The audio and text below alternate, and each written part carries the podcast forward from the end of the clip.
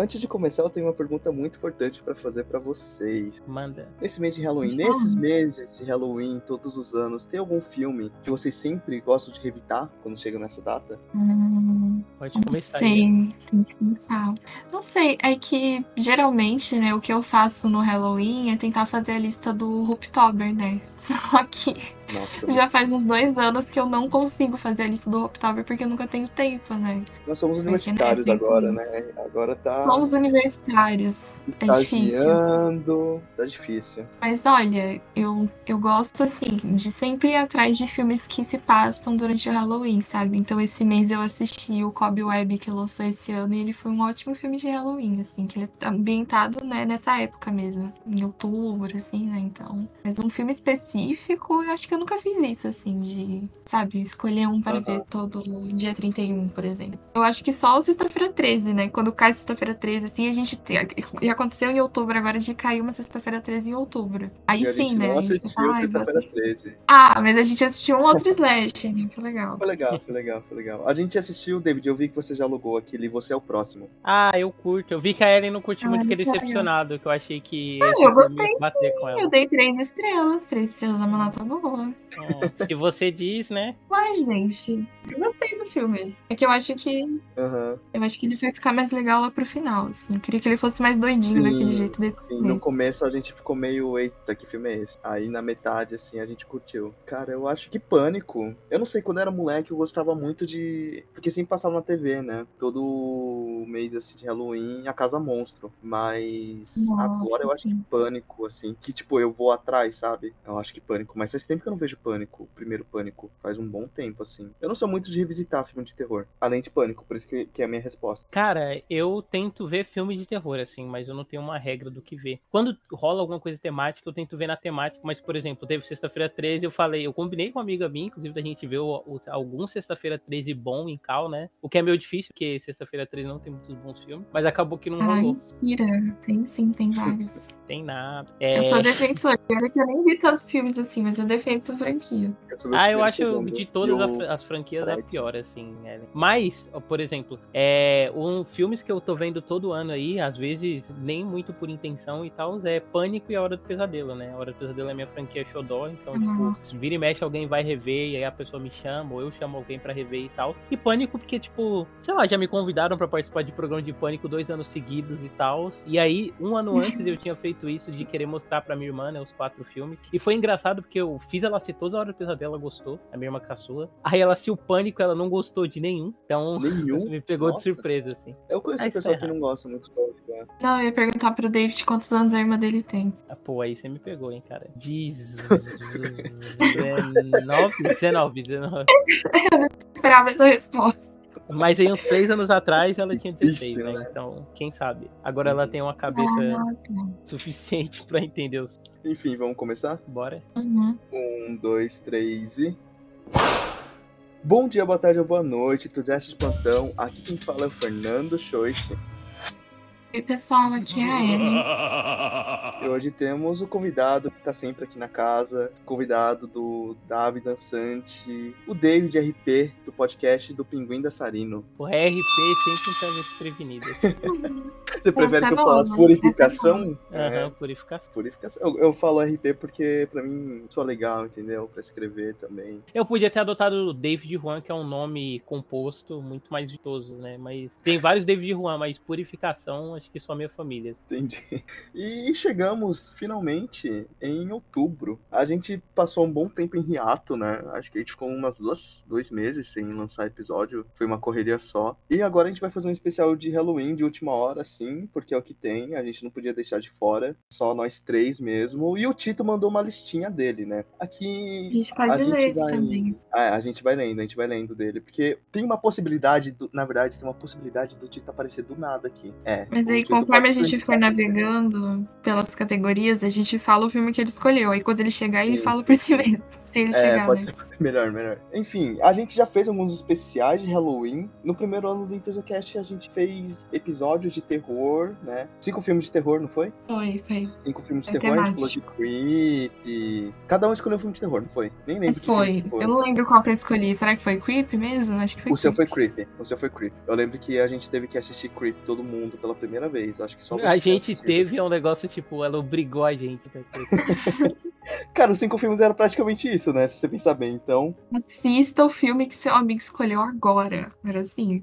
já em outubro de 2022, eu tô olhando aqui, mas eu tenho quase certeza que a gente não fez nada. A gente não fez, a gente não fez nada. A gente entrou em hiato e a gente foi de setembro pra, pra novembro. Foi. A gente fez um episódio de Halloween, Halloween, né? Junto com o David, só que foi tipo em dezembro só. Oi? ano passado não teve nada de Halloween. E agora a gente voltou, a gente vai fazer um especial de Halloween. Quem viu a página do EnthusiaCast, arroba Enthusia underline cast, a gente mandou uma lista com 30 filmes de terror. E aí você podia fazer o que você quiser, indicar 30 filmes, assistir um filme por dia, indicar um filme por dia, assistir um filme por dia também. A gente postou um pouquinho no Twitter, agora eu tenho que ter saco pra postar todas as categorias no Twitter, pra quem quiser fazer lá o, a thread, enfim. E hoje a gente vai fazer nossas recomendações de filmes aqui do EnthusiaCast pra vocês, os 30 filmes, né? Eu tenho uma visão bem superficial de filme de terror no geral, porque eu comecei a acompanhar mesmo só, tipo, depois de formado, assim. E a Ellen tem o próprio canal, né? Tem o próprio canal de podcast. E uma página no Twitter muito importante, porque o podcast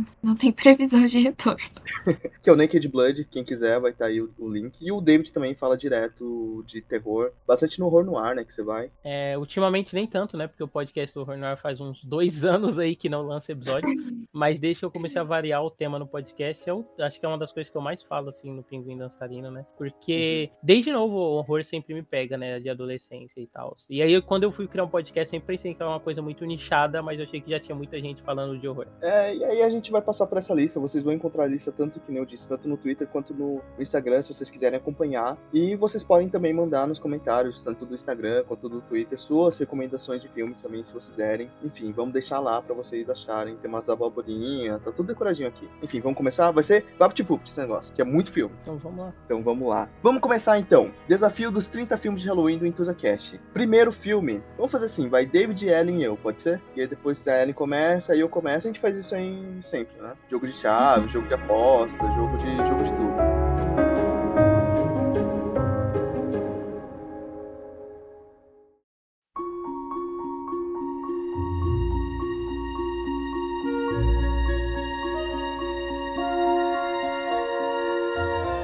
Lá. Primeira categoria. Porra, eu não imaginei que eu ia ser o primeiro, peraí. Eu vou pegar aqui é o do Spooktuber, tô fazendo. Que eu já tenho exatamente. Vamos Nosso lá. primeiro filme de terror é um filme de animação. Tá, então eu vou indicar. Talvez eu esteja roubando um pouco da indicação da Ellen, porque eu peguei, confiando né, na nota que ela e um outro conhecido nosso deram no Leatherbox, que é o Midori, que é um anime. Grande, ele é curtinho, assim, de grande. 45 minutos. É um anime? É, é. Esse eu nunca ouvi falar. É, ele é É, um sim. anime, sim. E é até difícil explicar o meio sobre o que é a sinopse, né? Mas a protagonista, ela foge de casa e ela meio que começa a viver com o pessoal que faz atração de rua. É, e é uma galera meio esquisita, assim. É como se fosse aquele a galera daquele filme Freaks, só que fazendo atração de rua no Japão de época. Aqui do mal. Muito Sim. do mal.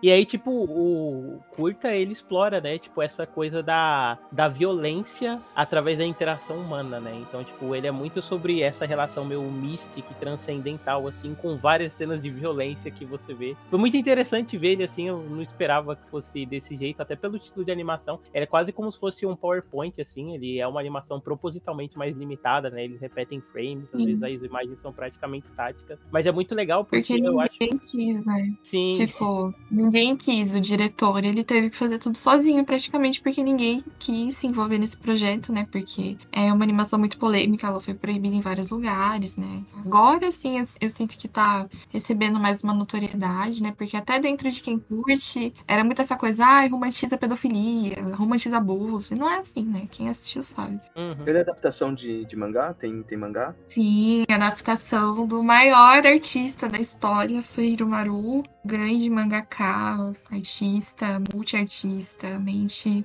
inigualável. Ele, ele é do eroguro, né? Esse movimento do erótico grotesco, assim. Então, as obras dele sempre são bem polêmicas. E acho que essa foi a única que teve uma adaptação, assim. Eu não conheço.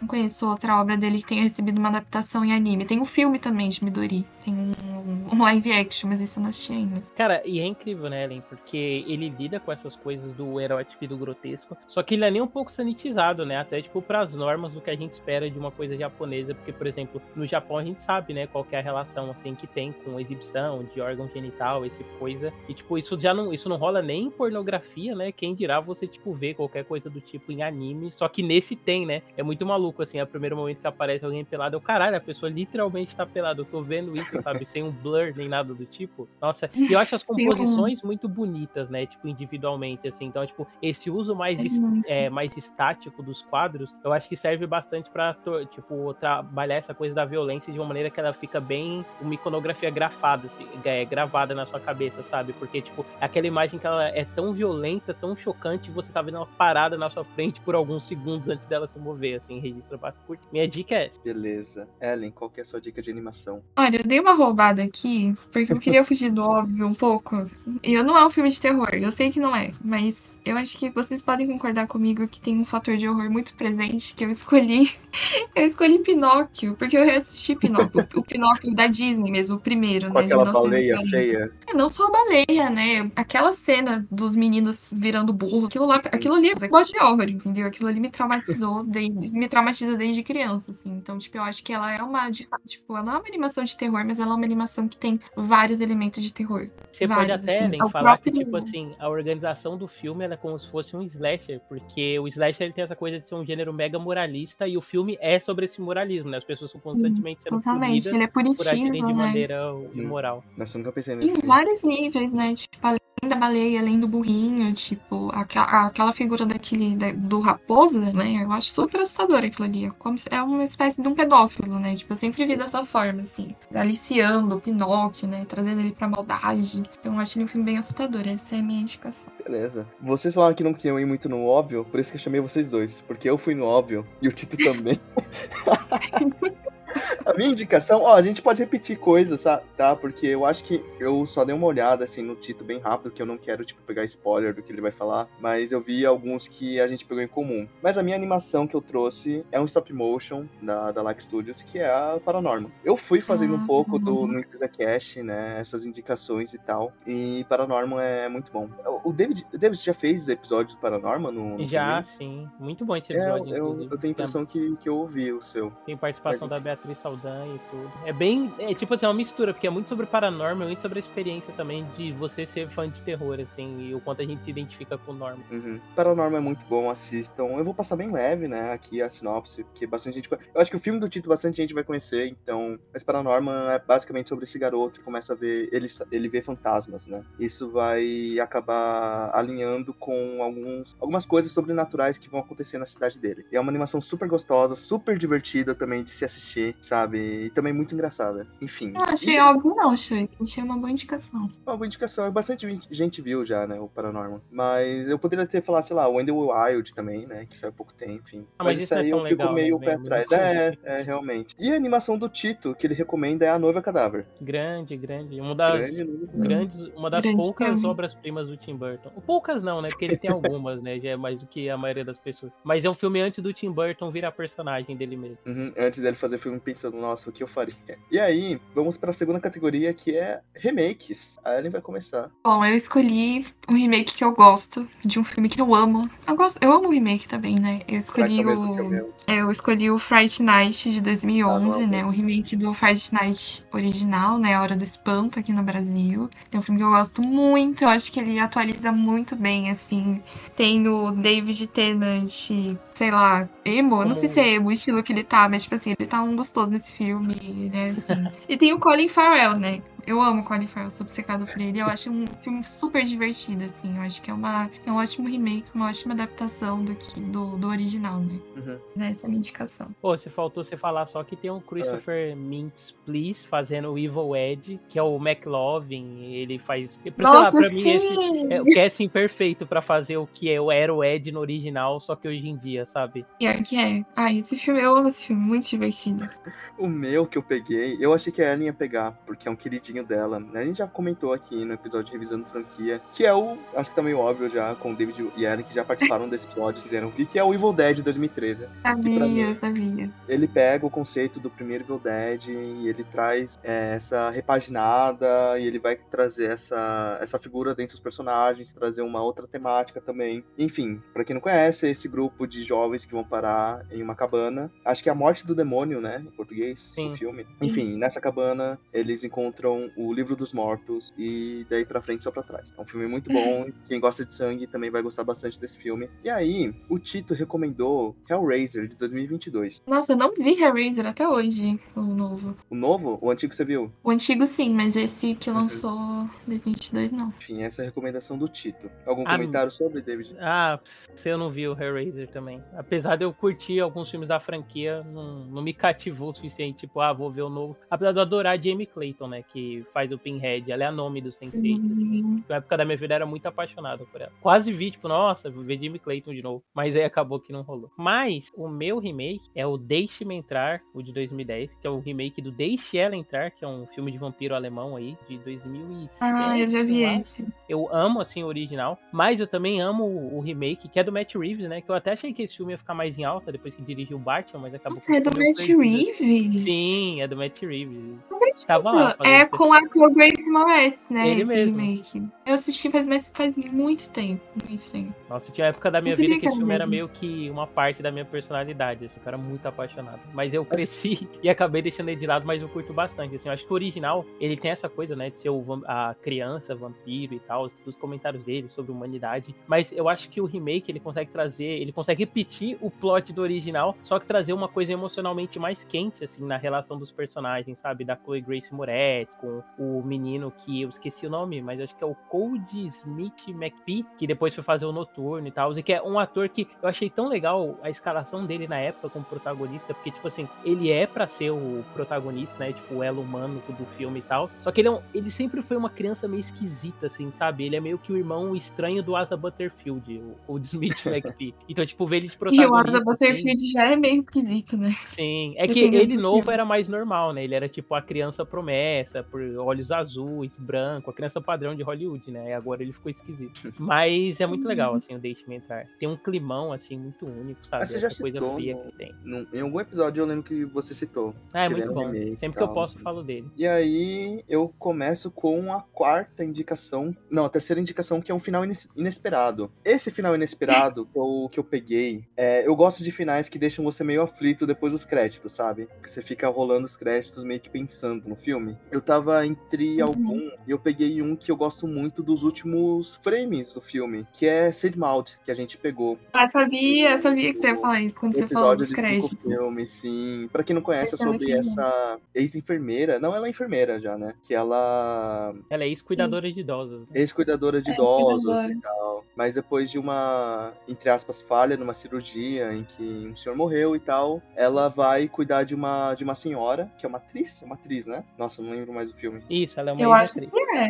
Enfim, e aí isso vai desenrolar junto com a religião dela, né? Então ele vai misturar essa parte religiosa dela junto com, com o que está acontecendo, e aí essa mistura de loucura, se você não sabe se ela tá louca ou se realmente coisas com mensagens divinas estão acontecendo na vida dela. E eu gosto que. Tem muita gente que fala, ai não, porque o filme não tem que dar resposta. Eu acho meio xoxo sabe, esse negócio. Eu gosto Mas não que tem ele mesmo, meio. Né, porra? Cara, eu acho que ele dá uma respostinha não, nos, tipo, o filme frames. dá. Não, o filme dá. Mas, tipo assim, o, isso do que tá acontecendo no filme, ele é meio literal, assim. Você obviamente sabe o que tá acontecendo. E Sim, você, tipo, ah, beleza, entendo a cabeça da personagem, né? Aham. Uhum. E quem quiser, a gente falou em um dos cinco filmes que eu, inclusive, eu vou procurar agora. E a gente comentou só sobre esse filme no Enthusiast. Sim, eu lembro. Que é o episódio de abril. Foi nosso primeiro episódio dos cinco filmes. Ah, abrindo com chave de ouro. no podcast, sim. Enfim, esse é meu final Legal. inesperado. E que nem eu disse, o... são os últimos frames, assim, que deixam meio. Eu fiquei meio boca aberta, sinal. Bateu um medinho. E aí, o do Tito, Maligno. O final inesperado. Maligno. Maligno. Ah, tá. Ai, ótimo. Eu ia pegar Maligno.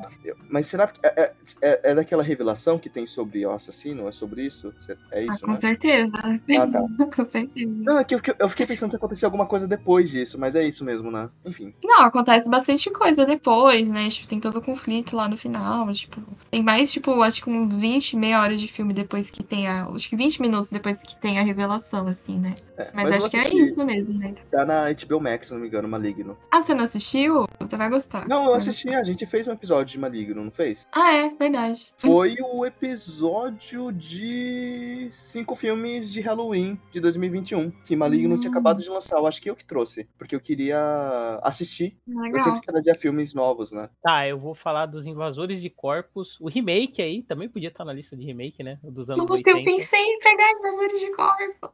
Nossa, ainda bem que não pegou. Mas, tipo, é, eu acho que o- os anos 80, eles tiveram uma coisa assim, que boa parte dos remakes que saíram nos anos 80 são muito interessantes, né? Tipo, Bolha Assassina, Mosca. E os Invasores de Corpos também, né? Com o remake de filmes dos anos 60. E é sobre, tipo, esses alienígenas que eles invadem os corpos seres humanos, mas não reproduzem tão bem, tipo, a- o trejeito humano, sabe? E nesse filme, eles criam uma marcação, assim, que quando alguém que não foi trocado por alienígena aparece, os alienígenas todos apontam, assim, eles fazem um barulho com a boca, um... sabe? E é uma coisa que é tão icônica que ele foi repetido várias e várias vezes e tal. E no final do filme, né? Spoiler aí do filme dos anos 80, o protagonista e uma mulher se separam e tal. E aí, tipo, eles se encontram no final do filme, ela vai chamar ele, ele vira pra ela, aponta o dedo assim e faz barulho com a boca, porque tá infectado. assim. Nossa, esse é um dos melhores finais da história do cinema, sério. Sim. E a câmera é, tipo, se aproximando dele, assim, né, cara? Eu amo, toda vez que eu tô vendo qualquer Muito coisa, eles replicam isso, me pega. Tem o episódio de Community, que é um Uhum. episódio musical que as pessoas vão sendo infectadas, assim, começam a cantar. E aí é muito bom que, tipo, eles repetem o final da pessoa indo falar com a outra, e de costas, assim, ele aponta o dedo e a boca abre com a nota musical subindo. É muito perfeito.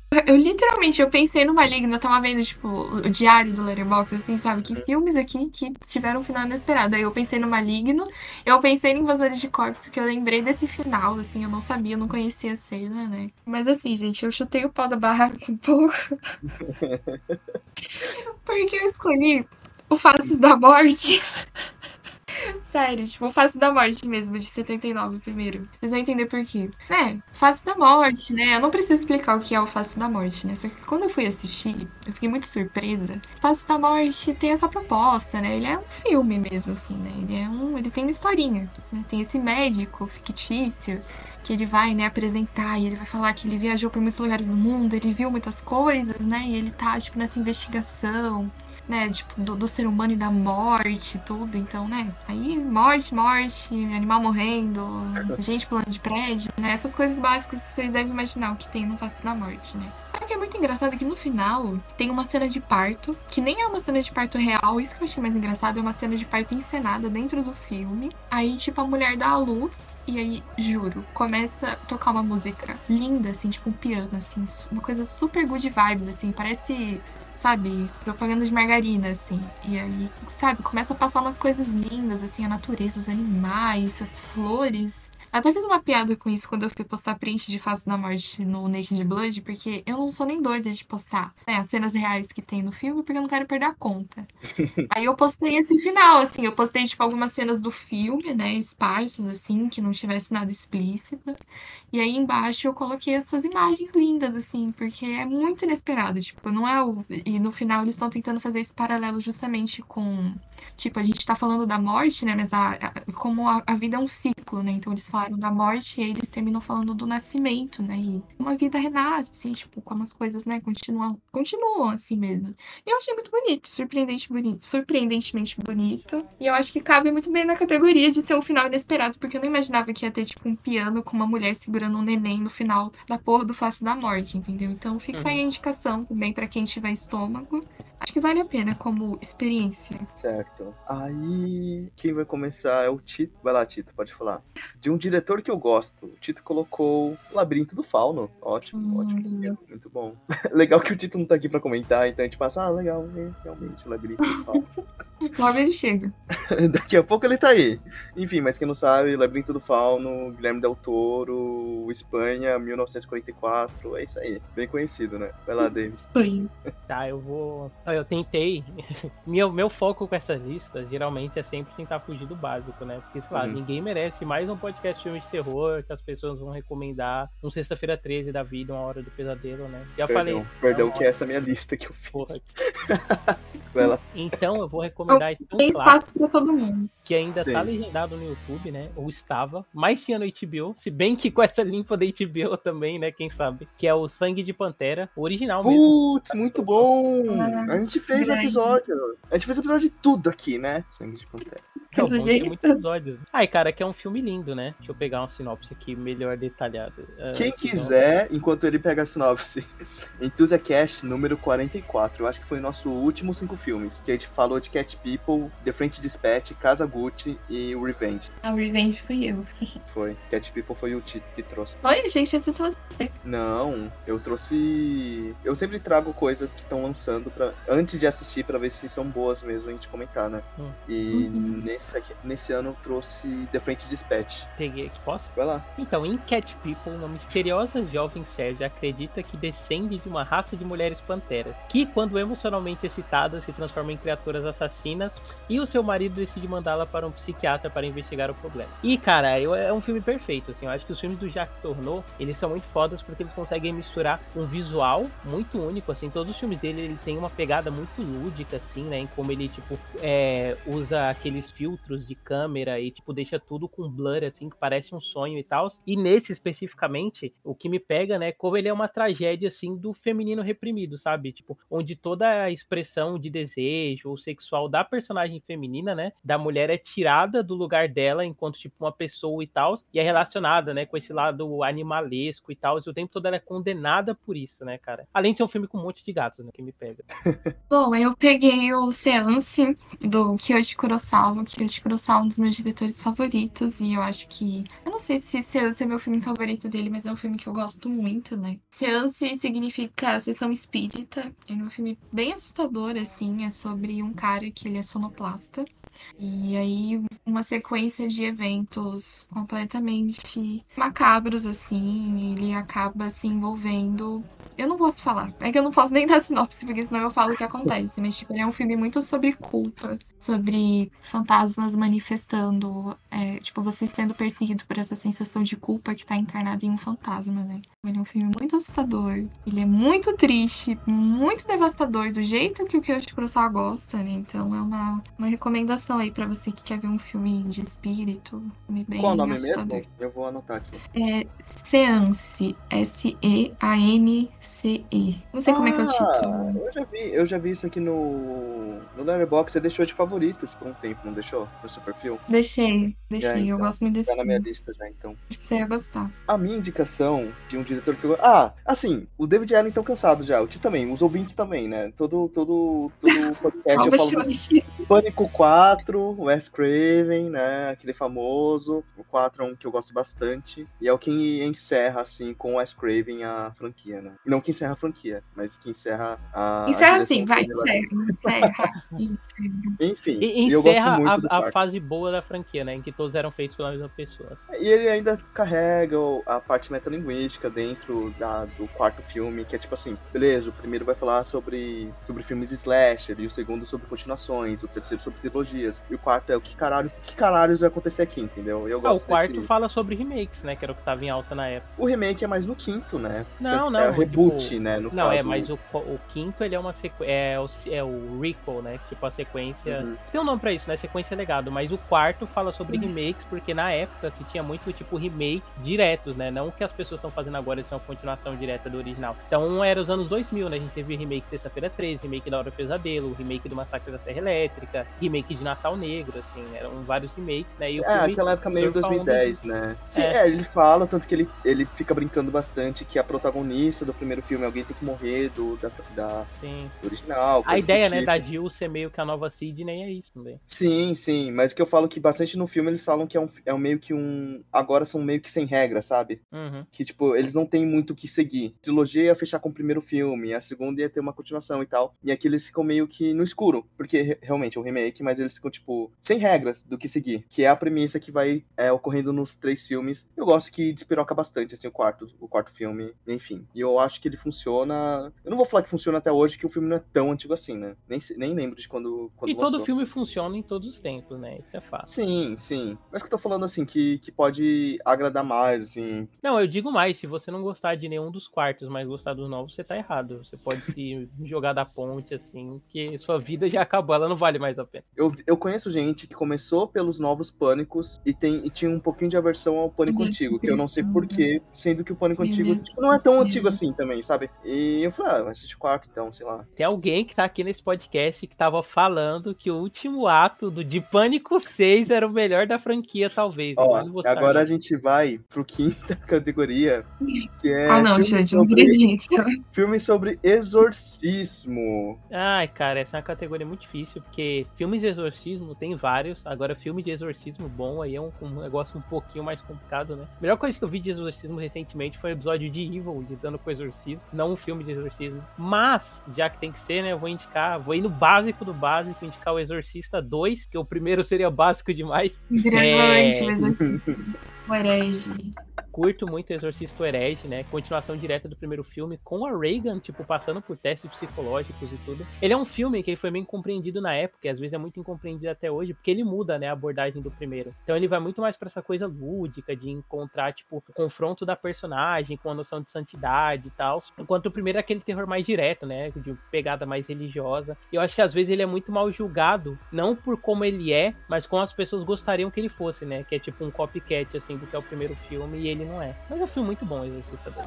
Bom, agora sou eu. Uhum. Olha, foi, esse aqui é o mais óbvio que eu vou ser nessa lista, tá? Isso não vai se repetir. Mas, assim, eu não vi muitos filmes de exorcismo. Eu só vi, tipo assim, Exorcista, Exorcista o Herege, Exorcismo de Emily Rose, acho que aquele Deborah Logan, mas eu não gosto desse filme, então eu não vou indicar. Aí, assim, né? Esse ano, eu tava assistindo vários filmes do James Wan, porque o James Wan é um gênio. Eu amo ele, ele é um dos, ele é um dos meus diretores favoritos também. E Eu talvez o nome mais expressivo do horror contemporâneo. Definitivamente. Definitivamente. É que o Shyamalan ainda está entre nós, né? Mas, tipo assim, dessa, Não, desses mais. tipo, de tenden- tendência, né? Porque ele lançou Jogos Mortais, aí ele criou essa onda do porn torture. Aí ele lançou Invocação do Mal, ressuscitou a onda de filme de Ah, fantasma. sim, o Maligno mesmo, tipo, a gente tá colhendo os frutos de Maligno até hoje, assim, tipo, é um negócio absurdo que Maligno mudou dentro do cinema de terror, assim. E... Mas é que aí eu fui, né, reassistir, assim, eu fui reassistir o Invocação do Mal primeiro, e eu fiquei completamente abismada com o quanto esse filme é completamente medonho, de um jeito que é difícil um filme ser, assim, muito assustador, muito... É que, assim, fica um gosto meio amargo, né, porque hoje em dia a gente sabe que os Warren, eles não são exatamente... É, vai lançar Picareta, um- Filme, né? uma coisa, uma coisa Netflix que eles vão lançar, que é só sobre os Warren ser picareta, se não me engano. Que eles É, e além de picaretas, né, tipo, um tempo atrás saiu uma reportagem, né, falando que o, os Warren, eles abusavam, o, eles abusavam de uma menina sexualmente, assim, tipo, ela era uma espécie de protegida deles, enfim, mal babado, assim, vocês podem pesquisar, tem uma reportagem sobre isso, então fica aquele gosto meio amargo, sabe, porque você sabe que o que tá ali é, tipo, totalmente romantização de um bagulho que não existe, mas, sabe, tomando o filme pelo filme, é um filme do caralho, é impressionante, assim, é, é, um- é um primor, é, um- é uma coisa absurda que o James Wan faz nesse filme. E a cena de exorcismo é completamente aterrorizante. Tipo, Eu não, não sei, sabe? Sabe quando tipo, você vai, volta pra um filme que é muito famoso, assim, você fica tipo, caralho, realmente faz sentido esse filme ter feito Uhum. tanto sucesso. Porque ele é completamente aterrorizante. É, acho que tem uma fase da nossa cinefilia que a gente renega, tipo, tudo que a gente consumiu que era muito mainstream, né? A gente, ai, com certeza não era isso, era só porque eu tinha visto poucos filmes. Mas a Invocação do Mal, o 1 e o 2 também tem esse efeito, né? De você voltar e, nossa, não, realmente o cara Sim, era ai, o muito 2 é ótimo também, eu amo. Eu amo. O Dave falou de alguns filmes que realmente, se o pessoal colocasse na lista, ia ser uma coisa muito básica e tal. Então eu vou ser bem horroroso. Eu peguei um filme de 1973 sobre uma criança de 12 anos, e aí um padre, que também é psiquiatra, vai ver os comportamentos dela, né? Eu peguei Exorcista, não novo, não de 2023, o Devoto, eu peguei o, peguei o antigo, 73. E cara, eu peguei o Exorcista porque. Porque é isso, é um clássico. É foda tentar defender depois. Mas enfim. E é um filme muito bom de rever também, né? Baseado num livro. Eu tô muito afim de ler o livro, né? Eu vi algumas, algumas resenhas sobre o livro. Eu tô muito interessado em, em ler o livro agora. E a indicação do Tito é O Exorcismo de Emily Rose. Eu gosto desse filme, eu gosto. Legal também. O Scott Derrickson é um cara que, ah, sei lá, tem coisas muito interessantes. Sim. Ainda Eu bem que parou de amo. fazer filme pra Marvel, Amo. porque voltou a fazer projetos independentes. Eu sou fã dele. Eu sou fã dele, eu gosto. Eu amo a entidade. Sexta categoria. Sobre luto. A Ellen que começa. Bom, sexta categoria, um filme sobre luto, né? Eu peguei o The Night House do David Bruckner, de 2020. Eu tava pra assistir ele faz um tempo, né? E aí ele tá no Star Plus, eu assisti. Tipo assim, não é um filme que, tipo assim, eu morro de amor, tipo, meu Deus, o melhor filme que eu vi na minha vida. Mas eu acho ele um filme muito interessante. Eu acho que eu só não gosto tanto do final, assim, mas eu acho ele um filme muito competente. E ele é um filme muito visceral sobre luto, assim. Tipo, pegou em várias questões pessoais aqui em casa.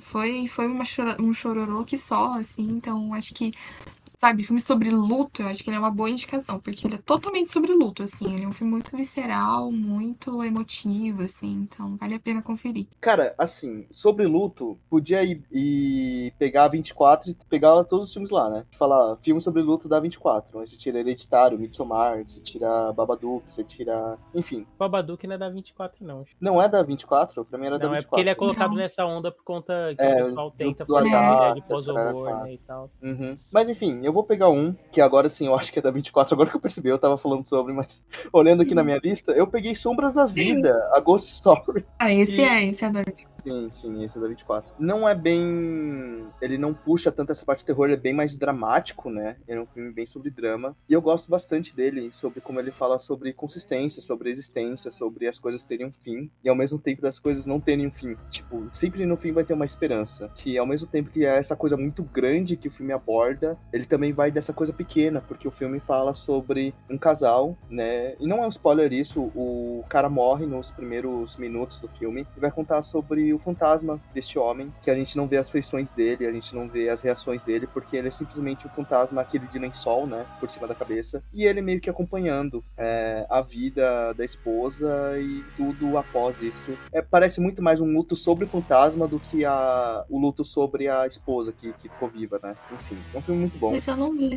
É bem Você não viu? É, eu jurava que você tinha visto. O David vi Laurel, inclusive, é um cara, outro cara interessante, assim, que ele vem pro cinema, ele é do cinema independente, mas quando ele pega pra fazer umas coisas comerciais, eu acho que ele faz bem. E eu vi que esse recebeu um Pan hitzinho. recente. É. E agora o do Tito, que é o Babadook, a a gente citou aqui, né? Babadook. quem- Grande Babadook. Grande, eu amo esse filme. Foi você que me recomendou. Você, nossa, na época que você assistiu o Babadook, eu lembro que você pirou no filme, que você queria que todo mundo visse. Ai, eu gosto muito desse filme. Eu já vi esse filme, tipo, umas cinco vezes, assim. Ele é outro desses, né? Que, tipo, ah, é um filme muito batido, só que, meu, aulas, né? Aulas. Não tem o E que ele, fazer. dá, e ele é medonho também, né? Ele é, eu, eu tive muito medo. Nossa, eu morri de medo desse filme. É que hoje em dia o Babadook, ele é meu amigo, né? Ele é um grande homossexual, pelo menos um ícone queer no mínimo, né? Então eu não vejo mais, não tenho mais medo dele. Isso sempre acontece com os monstros, inclusive. Eu tinha muito medo do demônio vermelho do sobrenatural hoje em dia.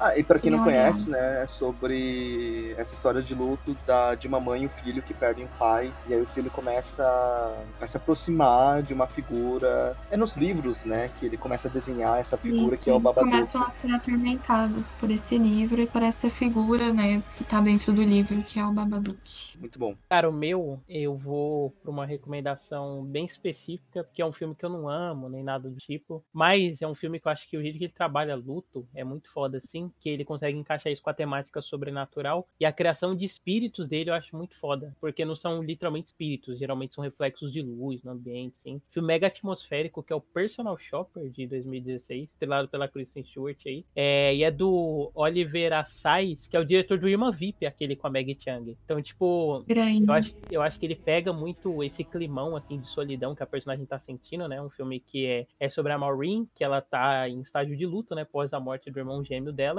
E ela começa a trabalhar de personal shopper, né? Que é tipo o pessoal que pega roupa e leva pra esses lugares. E aí, tipo, através disso, ela tem um contato, assim, com o sobrenatural, que eu vou falar, né? Pra não dar spoiler e tal. Mas muito foda aí, recomendo o personal shopper. Eu acho que ele tá no Amazon Prime Video. Ah, não, vi aqui, tá só pra alugar. Então baixem aí, deixem de ser preguiçosos. E aí a gente vai pra nossa sétima categoria, que é um filme de terror japonês. Eu peguei um filme de terror japonês que eu assisti uma vez, eu preciso rever ele, porque ele teve efeitos em mim que eu fiquei meio fora de mim mesmo. Eu não lembro de muita coisa sobre o filme, só que eu fiquei meio cagado de ver. E tanto que eu não dei estrela no, no Letterboxd, eu só, tipo, não, com certeza foi um filme que eu assisti. Caramba. Que é o mesmo que o Tito recomendou, que é o Cairo, que é o Pulse, né? Yes.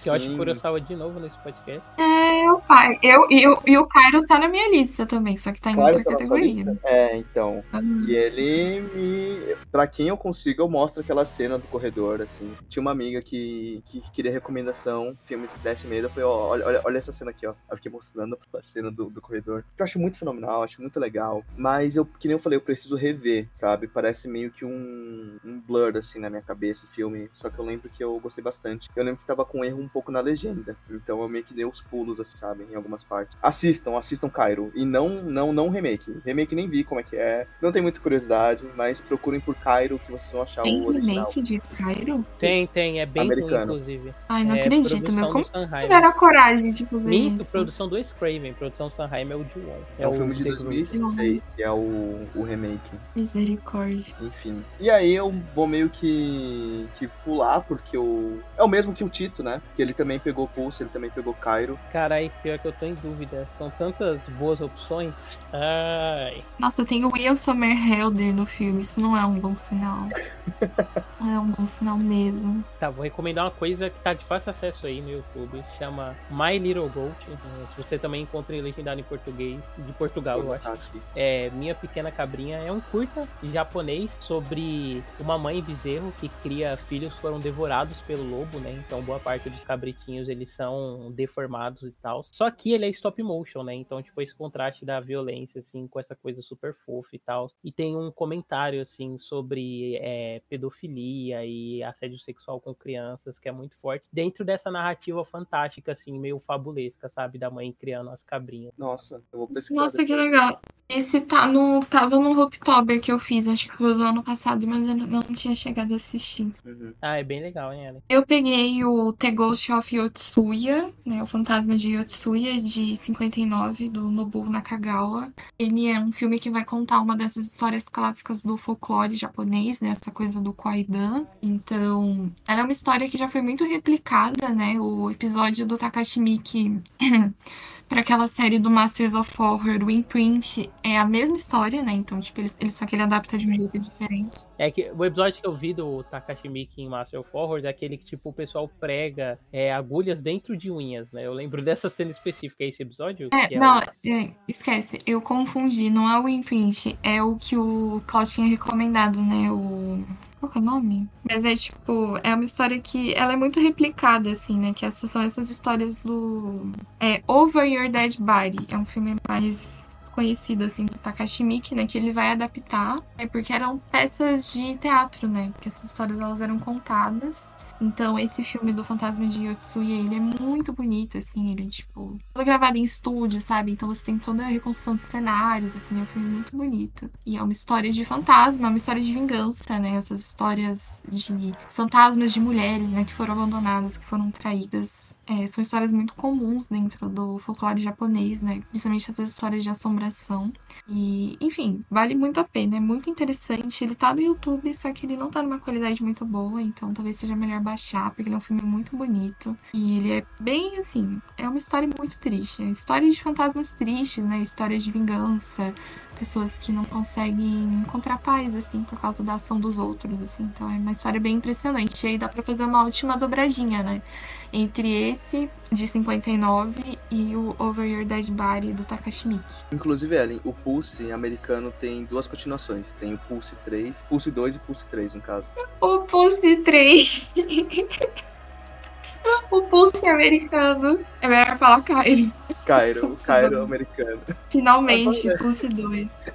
Vamos para o oitavo, que é o filme que mais te dá medo. Quem começa é o Tito, não é? O filme que mais dá medo pro Tito é Sobrenatural. Sabia, eu mostrei Sobrenatural pra ele, eu sabia. A gente, eu fui dormir na casa dele um dia.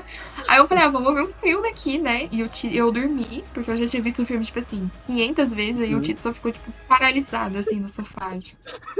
ele sozinho, praticamente.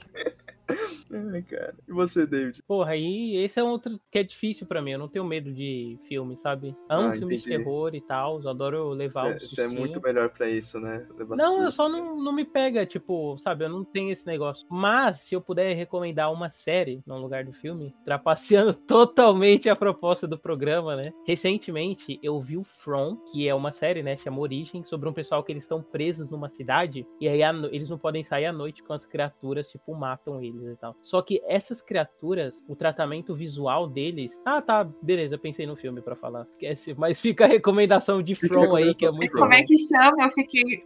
É From. From? Origem em português, sabe? Achei. From tipo D, que- e aí o nome em português é origem. É, mas é foda, assim, porque a série tem um climão de terror que é, é, é fudido, assim, tipo, o jeito que eles usam o escuro, principalmente. E as criaturas, elas têm todo, o- todo o visual delas, são tipo pessoas de 1700, sabe? Então são só pessoas normais. Só que o que eles fazem? Eles jogam contra a luz e aí fica só aquelas sombras humanas no escuro, assim, sabe? Tipo o que o próprio Pulse faz mesmo. Nossa, cara, e, e essa eu fiquei com medo, assim, sabe? Tipo, agora quando eu vou descer pra pegar o lixo, eu me vejo olhando pro escuro, assim, vendo se eu não vejo as figuras do From. Mas, pensando no From, eu pensei no It Follows, que é um dos meus filmes favoritos aí de todos os tempos. Nossa, original. sim. É, e eu acho que esse consegue muito bem, tipo, criar o clima de terror comigo e me deixar com medo, porque de novo volta pra essa coisa da figura humana, né? Tenho muito mais medo do que gente pode fazer do que coisa sobrenatural. É, e o jeito que ele usa, principalmente, é o que aterroriza, né? Porque a criatura, o It Follows do título, é a criatura que te segue, ela também é humana, só que ela muda de forma. Ela sempre na forma de alguém que simplesmente caminha te perseguindo. Então, o tempo todo eles estão filmando o filme, e aí, tipo, eles usam um grande plano geral. Então, você vê muita gente passando ao fundo. Aí, tipo, qualquer pessoa que esteja vindo em direção à câmera, você fica, nossa, mas será que isso é a criatura que tá vindo te pegar? E às vezes é só um figurante e tal. E o filme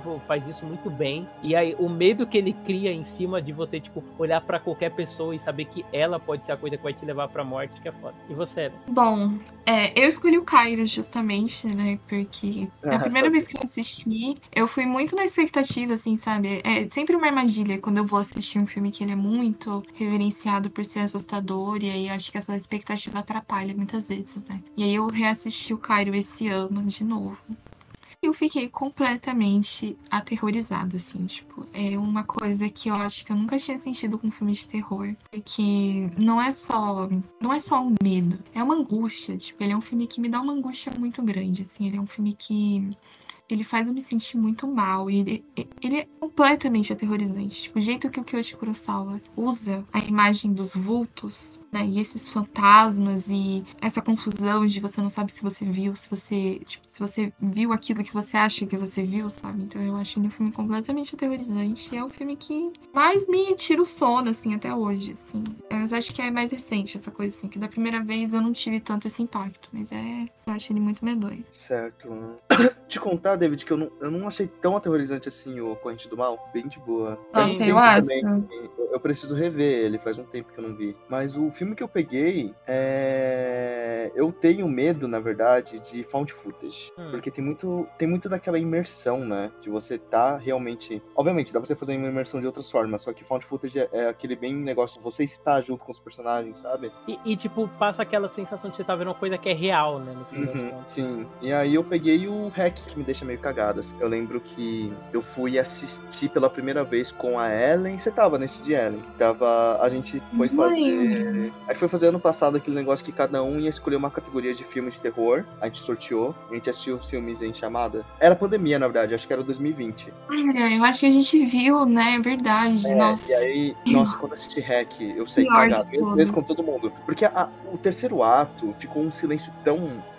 Nossa. E eu lembro que esse filme eu fui mostrar pra um grupo de amigos. Só que foi uma péssima ideia, porque a gente tava em muita gente, era de dia, tá ligado? E aí eu falei, não, vamos, vamos assistir aqui. E não tinha legendado, era dublado. E eu vou ser sincero que eu não gostei muito da dublagem que usaram. Tá na Prime, inclusive. Na Prime só tem dublado. E é incrível como, tipo assim, ah, é aquele negócio, né? O pessoal às vezes tava zoando, coisa do tipo, eu tava mal focado assim o filme. E aí, mas quando chegou a terceira parte, não teve um pio. O, o- É. Quando eles entram no Pois sótão, é. é um, é um sentimento tão, tão negócio assim de você não sabe o que, o que vai acontecer quando ela virar a câmera a qualquer momento. Então, minha recomendação é hack. E assistam de noite, vão lá, pegam o clima, porque realmente me dá um cagaço. Filme found footage em geral, assim. Bruxa de Blair também. O terceiro ato de Bruxa de Blair eu fico meio. Nossa. Ai, me dá até arrepio tem uma conhecida minha que ela sempre faz a seguinte experiência. Ela assiste Found Footage à noite, né? Ela sempre fica com medo e ela, ela fala que se ela consegue reassistir de dia ficar com medo igual é porque o filme é foda. Vamos para o nosso nono. O nosso nono é um filme brasileiro, o David que começa. Eu botei uma trilha sonora no meu Spotify de música de terror, tá sendo muito bom esse episódio. Tá. É, o meu filme de terror vai ser A Reencarnação do Sexo, do Luiz Castellini. É um filme que tá no Drive, se você pesar no Twitter, Reencarnação do Sexo, Drive, é, tá de fácil acesso aí é sobre o empregado de um sítio, né, que se apaixona pela filha do patrão, mas o amor do casal não convence o pai da menina, que mata o rapaz. E aí, sedento por vingança, o espírito da jovem leva todos é, que passam por lá a transarem violentamente, assim, serem mortos durante o sexo, sabe? É o, bem o tipo de filme que é perfeito para você ver à noite, assim, com uma galera. Um filme de fortes emoções. É, e eu curto muito o jeito Qual que. o nome mesmo? Desculpa. A Reencarnação do Sexo, ah. é de 82. E eu curto muito, tipo, essa junção, né, que eles fazem do sexo com a violência e como, tipo, o filme vai numa crescente, né? Porque as primeiras transas, elas são mais casuais e tal, aí, tipo, depois entra essa coisa de orgia e é foda, assim, como você consegue sentir, vazando dos personagens, a tensão sexual e como ela se transforma no desejo de ir, assim, sabe? Ele usa muito, tipo, close-up no rosto da personagem, que é o fantasma, enquanto as pessoas estão transando, aí, tipo, tem a cena de sexo, aí vai lá e corta pra um, é, é, caralho, super close nos olhos dela, sabe? E aí, tipo, isso vai aumentando a tensão, ela começa a falar e tal. Aí, tipo, alguém pega algum objeto e você, puta, será que vai morrer? Será que a gente vai continuar só sexo? Ah, é muito bom, cara. Bom, o meu,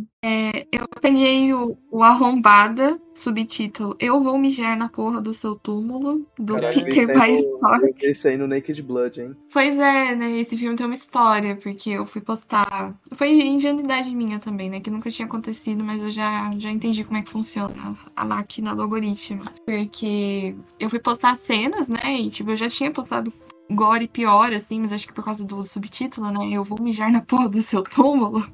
Eu, a gente recebeu um aviso para apagar a postagem, né? Porque eles entenderam que tava incentivando violência, né? Abuso e tudo. Aí a gente teve que apagar. Mas ele é um filme que eu gostei muito de assistir. Eu, esse, eu tenho. Eu quero ver, tipo, todos os filmes que esse cara fez, assim. Eu achei muito legal que o ator, né? O Coffin Souza, que lá no filme, ele, ele segue a gente, ele sempre interage lá. Então, tipo, é o tipo de filme que, que me dá vontade de fazer um filme, sabe? Tipo, me dá vontade de, sabe, juntar todo mundo, assim, e fazer um filme completamente absurdo. Tipo, é uma história. É uma história assim, parece uma piada, sabe? É um padre, um médico e um cara. É um padre, médico e o que mesmo? E um, e um senador corrupto esse, a sua descrição realmente apareceu uma piada, né? O padre, o médico. Parece. Eles entram Exatamente. em um bar. É, então, parece muito esse tipo de coisa, assim, né? Que eles têm essa coisa de que eles, né, eles pedem pro cara sequestrar uma menina, né? Que o cara tem uma dívida de droga, e esse senador ele fala: ah, se me trouxer uma menina, eu, eu né, te ajudo aí a ficar a sair da cadeia mais rápido. E essa menina é torturada, ela é estuprada, assim, né? E, e altas confusões. Só que, tipo, é um filme, né? Claramente, assim, a cena de estupro. Tipo, a menina tá dando risada, assim, sabe? Tipo, é um filme bem feito entre amigos, assim. É muito fácil de achar na internet, tá disponível no site do, da produtora, né, que fez o filme. Então eu recomendo muito, assim. Eu acho ele uma pérola do nosso cinema de terror, assim, do cinema brasileiro no geral. Acho o trabalho desse diretor muito interessante. Fica aí a dica. E ele é super curtinho também, ele tem 40 minutos. Uhum. Pô, e um dos envolvidos no filme, que é o Gurtius Gwender, ele é um querido, assim, da bolha do terror, né? Ele é um grande produtor de filmes bem independente e tal. Ele tem a loja dele que só vende acessórios de filmes de terror. Já ouvi, inclusive, gente comparando ele com o Roger Corman brasileiro, né? Guardadas devidas proporções, né? mas pelo tipo de produção que ele faz e tal. É, e ele é um não. dos, deixa eu pegar aqui. Ah, não tem o nome do personagem no Leatherbox, mas o Gursius. Ele é, é o doutor. É o doutor. Ele é o médico.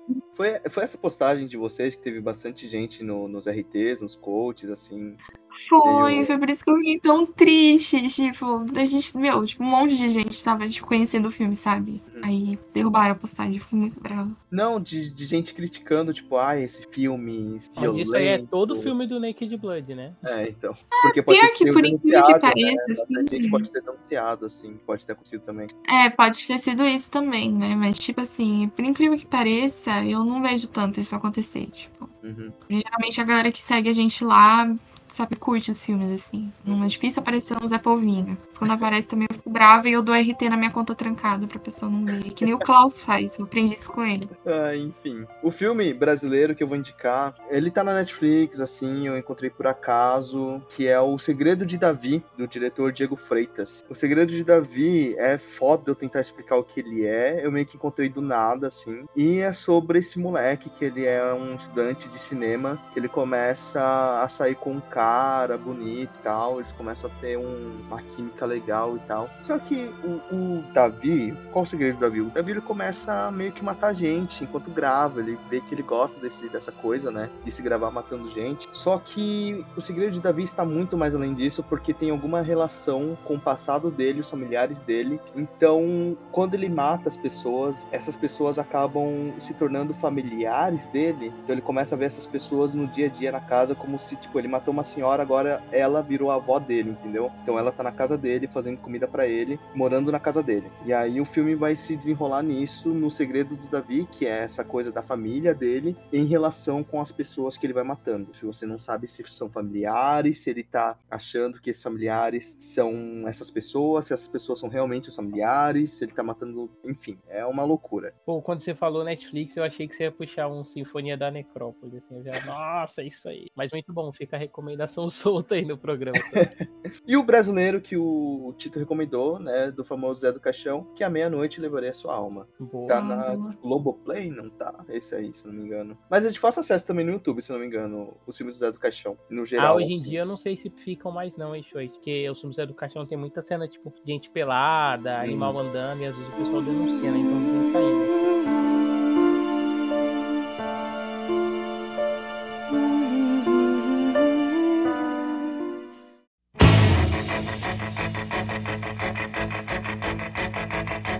Astounding. Time is fleeting. Madness takes its toll. But listen closely. Not for very much longer. I've got to keep control. E aí, vamos para a décima. Um filme de terror com uma atriz ou um ator que você gosta. É ele que começa. Bom, é, tô meio obcecada com a Kate Siegel atualmente por causa da, da queda da casa Usher. Então eu escolhi o Rush do Mike Flanagan também, né? De 2016. Um que eu gosto muito. Eu morro de medo de filme de invasão, do- invasão domiciliar. Sério, tipo, acho que, é o, acho que é o subgênero que mais me assusta, assim, porque eu sempre tive muito esse medo de alguém entrar na minha casa e matar eu e minha mãe. Então, eu tenho muito medo desse tipo de filme. Eu acho esse filme especialmente assustador, né? Sobre essa mulher surda que ela mora sozinha e ela começa a ser perseguida por esse cara mascarado que, né, tenta entrar na casa dela a todo custo e ela tem que dar um jeito de lidar com isso e se safar dessa situação com vida, né? E é que eu, eu, eu queria, queria, tipo, quero Mike Flanagan, que linda sua esposa, entendeu? Eu quero ela pra mim. E, é porque quem não, quem não sabe, Kate Siegel é a esposa do Mike Flanagan, né? Então ela sempre tá nos projetos dele e ela é. Ela é uma pérola, né? Ela é linda, ela é talentosa, mundo- todo mundo ama ela. Enfim, ela- essa é a minha escolha.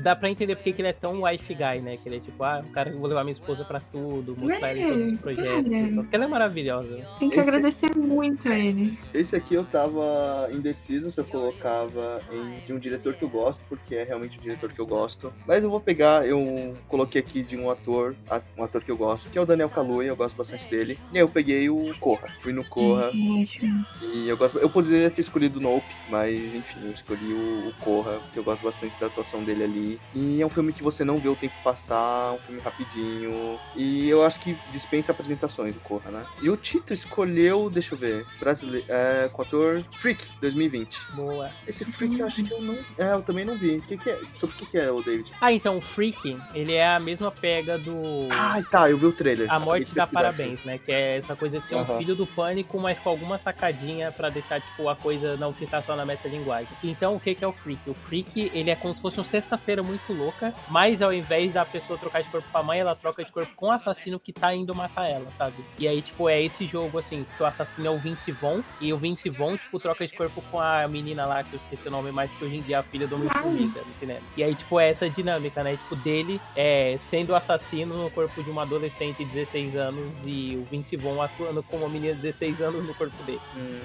Ah, Que faz tipo o nome, né, da Sexta-feira Muito Lousa, que É, é Freak, Friday. Friday. Enfim. E o teu? Tá, eu vou com o Brides of Drácula, que é estrelado pelo Peter Cush, que pra quem não sabe é um dos maiores atores de todos os tempos, assim, e um dos nomes mais proeminentes do terror, né? É, do Terence Fisher é uma continuação do Drácula de 1958, né? Que o título original é só Drácula, mas nos Estados Unidos tem que ter um subtítulo porque já tinha o Drácula. É, e ele não tem o Drácula, apesar de se chamar Brides of Drácula. Ele é sobre um vampiro, que ele é um lord e ele é liberto e ele tá sendo perseguido pelo Van Helsing, né? Que é o interpretado pelo Peter Cushing. E eu acho que Uhum. dessa série de filmes da Hammer, né? Eu acho que o Bride of Drácula e o Taste the Blood of the Dragon. Não, e o. É esse mesmo. Não, e o Drácula Rise from His Grave são os mais bonitos, porque é, eles, por não terem, né, o Christopher Lee, eles têm que arrumar outras soluções visuais, assim, pros vampiros. E esse é um que volta pro teor homerótico, assim, né? Que, tipo, é presente em várias coisas da Hammer. E nesse tem muito marcado, né? Porque a mordida é tratada como se fosse uma relação sexual, né? Tem essa coisa mais prazerosa e tal. E essa é a primeira vez nos filmes da Hammer, né? Que um homem morde outro homem. Que o vampiro, que é o conde, que me fugiu o nome agora, ele morde o Van Helsing. Aí o Van Helsing, ele tem que fazer todo o processo pra se recuperar, jogar água benta que queima o pescoço dele, sabe? Como se essa mordida do outro homem tivesse que ser purificada logo depois. E tem uma das Gente. maiores mortes de vampiro de todos os tempos, assim, que... é, Cara, pode falar? É um pouco de spoiler, né?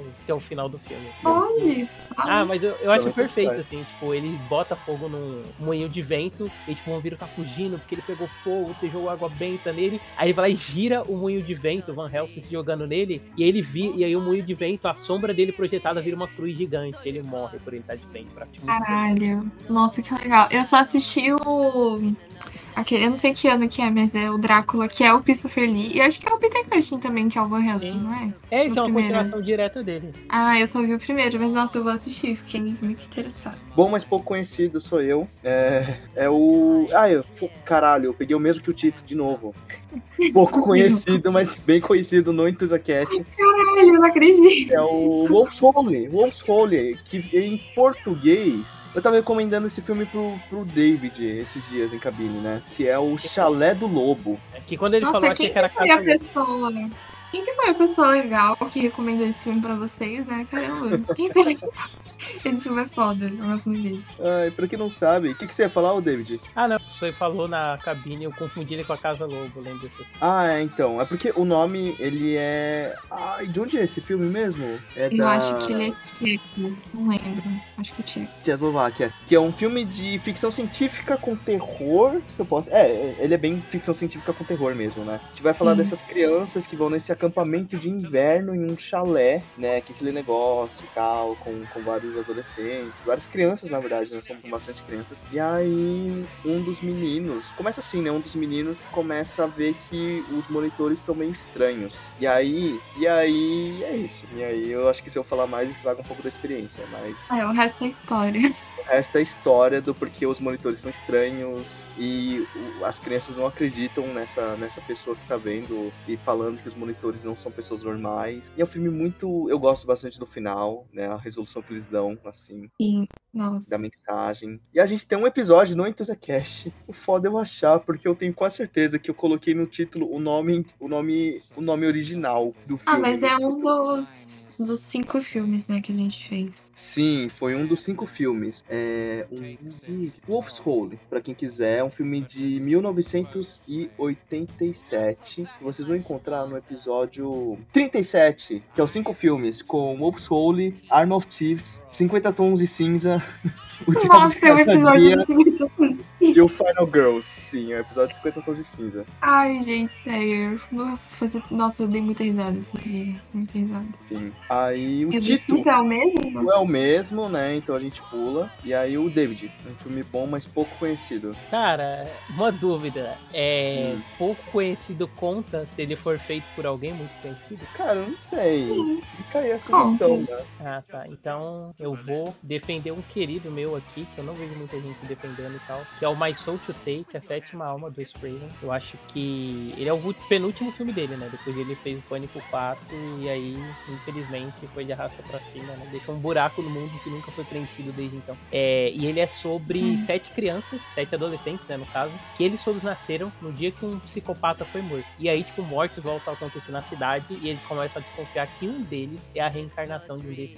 Cara, É. E eu curto que ele é um filme cheio de afetações, assim, sabe? A primeira sequência dele, ela é hiper violenta e o jeito que os personagens se movem é como se eles estivessem em velocidade 2, assim, sabe? É muito parecido com o tipo de afetação que depois o James Wan usa no Maligno, na cena do Gabriel lá, e que antes disso já tinha sido feito no Natal Negro, com essa coisa que ela é mais, tipo, é, de uma hiper realidade, sabe? No remake do Natal Negro, né, de 2006. Curto muito, acho que as pessoas falam um pouco e tal. Ele foi meio mal falado na época, né? Porque como tudo que é à frente do seu tempo, né? As pequenas mentes não conseguem compreender. Mas ele tá aí firme e forte. Espero que ele ganhe uma sobrevida no underground. Curto bastante a sétima aula. Bom, eu levei, eu levei bem a sério essa categoria. Eu pensei, qual filme que eu vi que, tipo, eu falei, meu, eu- ninguém que eu conheço viu esse filme, assim, tipo, no Letterboxd só tem uma pessoa que colocou na watchlist e tem, tipo, 226 logs, assim, então, é muita gente que assistiu. Mas é um, é um, é um filme de, ele tem 27 minutos só, ele se chama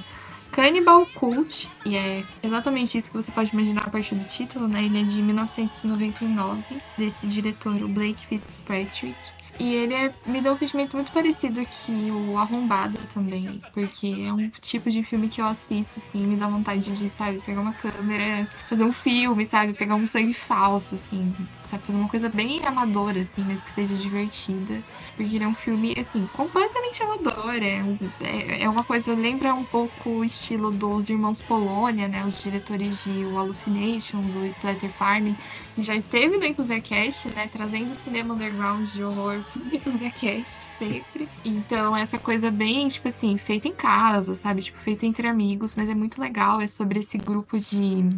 É um grupo de amigos, né? Que eles vão se reunir na casa de uma, de uma menina, que também é amiga deles. E é legal, né, que as meninas, elas até mostram, assim, ah, eu aluguei esse filme aqui, né? E é o filme é, é Evil Dead, né, o primeiro. Aí uma delas fala, ah, o Bruce Camp vai botar um gato nesse filme. Aí elas falam, ah, eu sei, tipo, então é uma cena muito engraçada.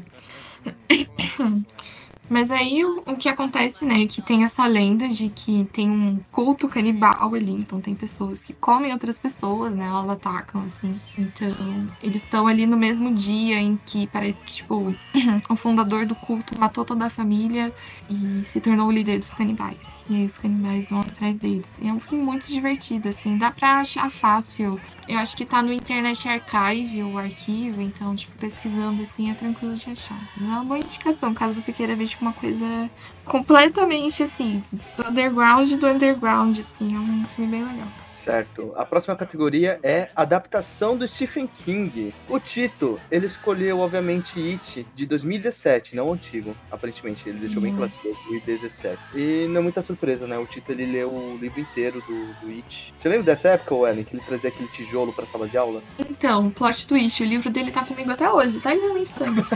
Eu nunca devolvi pra ele. Ah, é, Eu ia calma, ler né? ele, nunca, ele nunca devolveu pra mim o Psicose, então tá aí, né?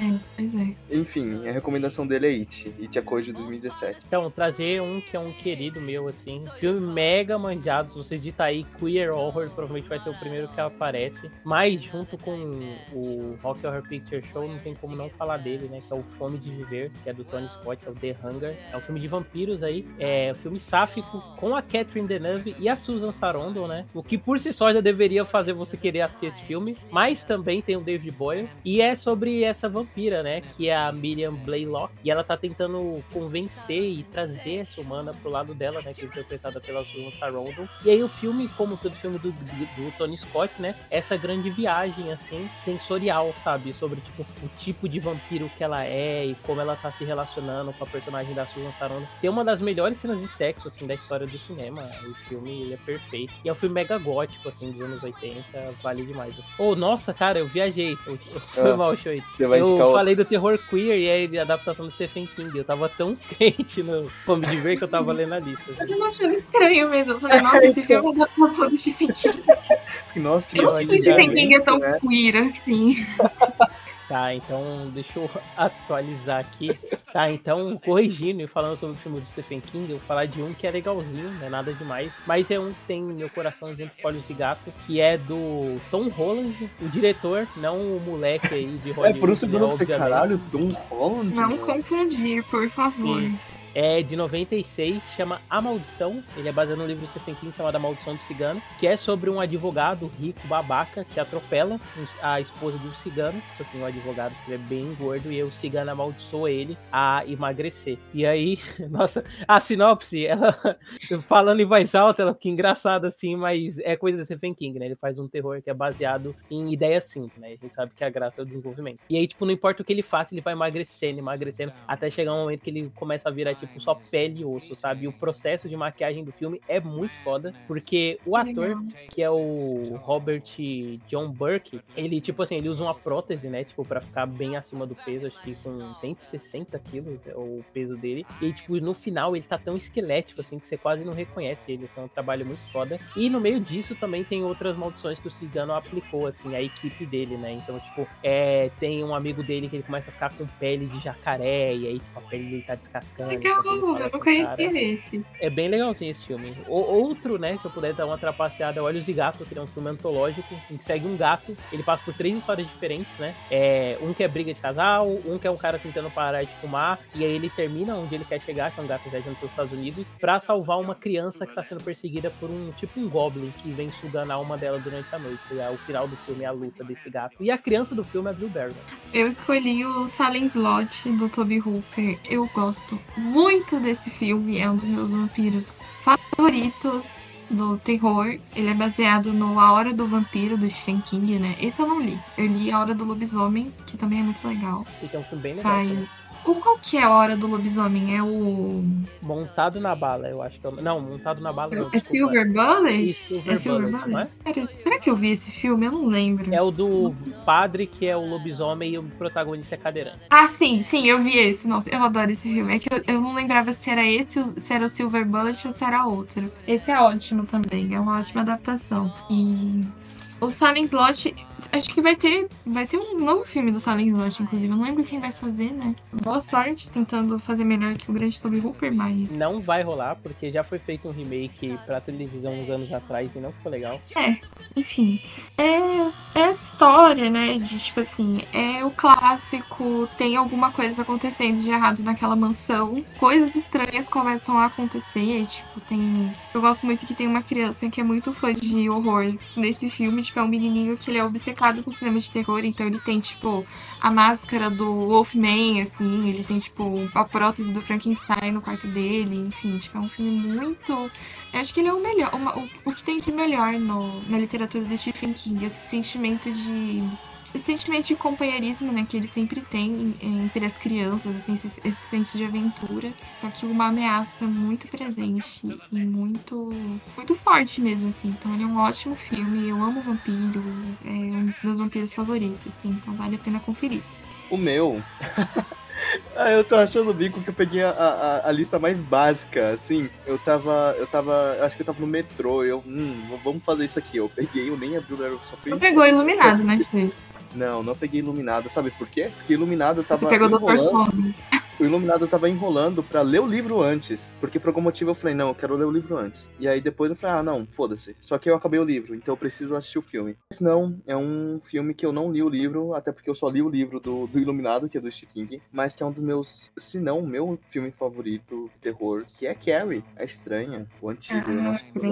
Muito bom, muito bom. Amo esse filme. E ele me deixa mal, então não é um filme que eu gosto de reassistir tanto. Eu fico muito mal. Nossa, eu fico tão mal na cena do baile. Nossa, que tristeza que me dá, cara. É, ela é tão anjinho, né? A Cissy Speak compõe a personagem com tanto cuidado, assim, que você vê ela sendo humilhada, você quer se matar, assim, de verdade. Sim, e ela Ai, vem com a sim. professora dela rindo, sabe? Sim. Ai, é. é, Não, e é a decupagem é muito maluco, né? Porque, tipo assim, é aquela coisa do Brian De Palma, né? De ficar intercalando a ação com vários close-ups dos detalhes e tal. E aí, tipo, quando banha o sangue, ele usa aquele efeito de caleidoscópio, todo mundo rindo, e você só consegue ouvir, ver e enxergar risadas, assim, é horrível. Ah, enfim, mas é um filme muito, muito bom. A cena da cruz da mãe, muito boa também. Enfim, assistam Carrie a Estranha. É um dos melhores filme- filmes já feitos, fácil. fácil. Ah, com certeza. E a Uhum. Carrie, que é o santo padroeiro aí do cinema queer, né, cara? Mesmo, tipo, Sim. isso não sendo um Sim. tema lidado diretamente, assim, mas, tipo, todo o subtexto, a relação da mãe dela, literalmente, são religiosa, que tranca ela no armário, né, cara? Não precisa falar mais nada. É, e Uhum. eu, e- essa foi a primeira escrita do Stephen King, se não me engano, então tem muita gente que fala que não é muito boa, mas só pela temática eu comprei o livro e eu tô afim de ler, pra ver como. Até saber também como que eles adaptaram, sabe? Que aspecto eles transformaram da, do livro pra, pra Sabemos, coisa, né? enfim. Sabemos que o Stephen King, assim, ele seria um pobre coitado se não fosse o gênio do cinema Brian De Palma que tivesse feito um dos melhores filmes de todos os tempos e aí chamou a atenção pra tudo que o Stephen King fizesse depois. Isso é fato. Não vou,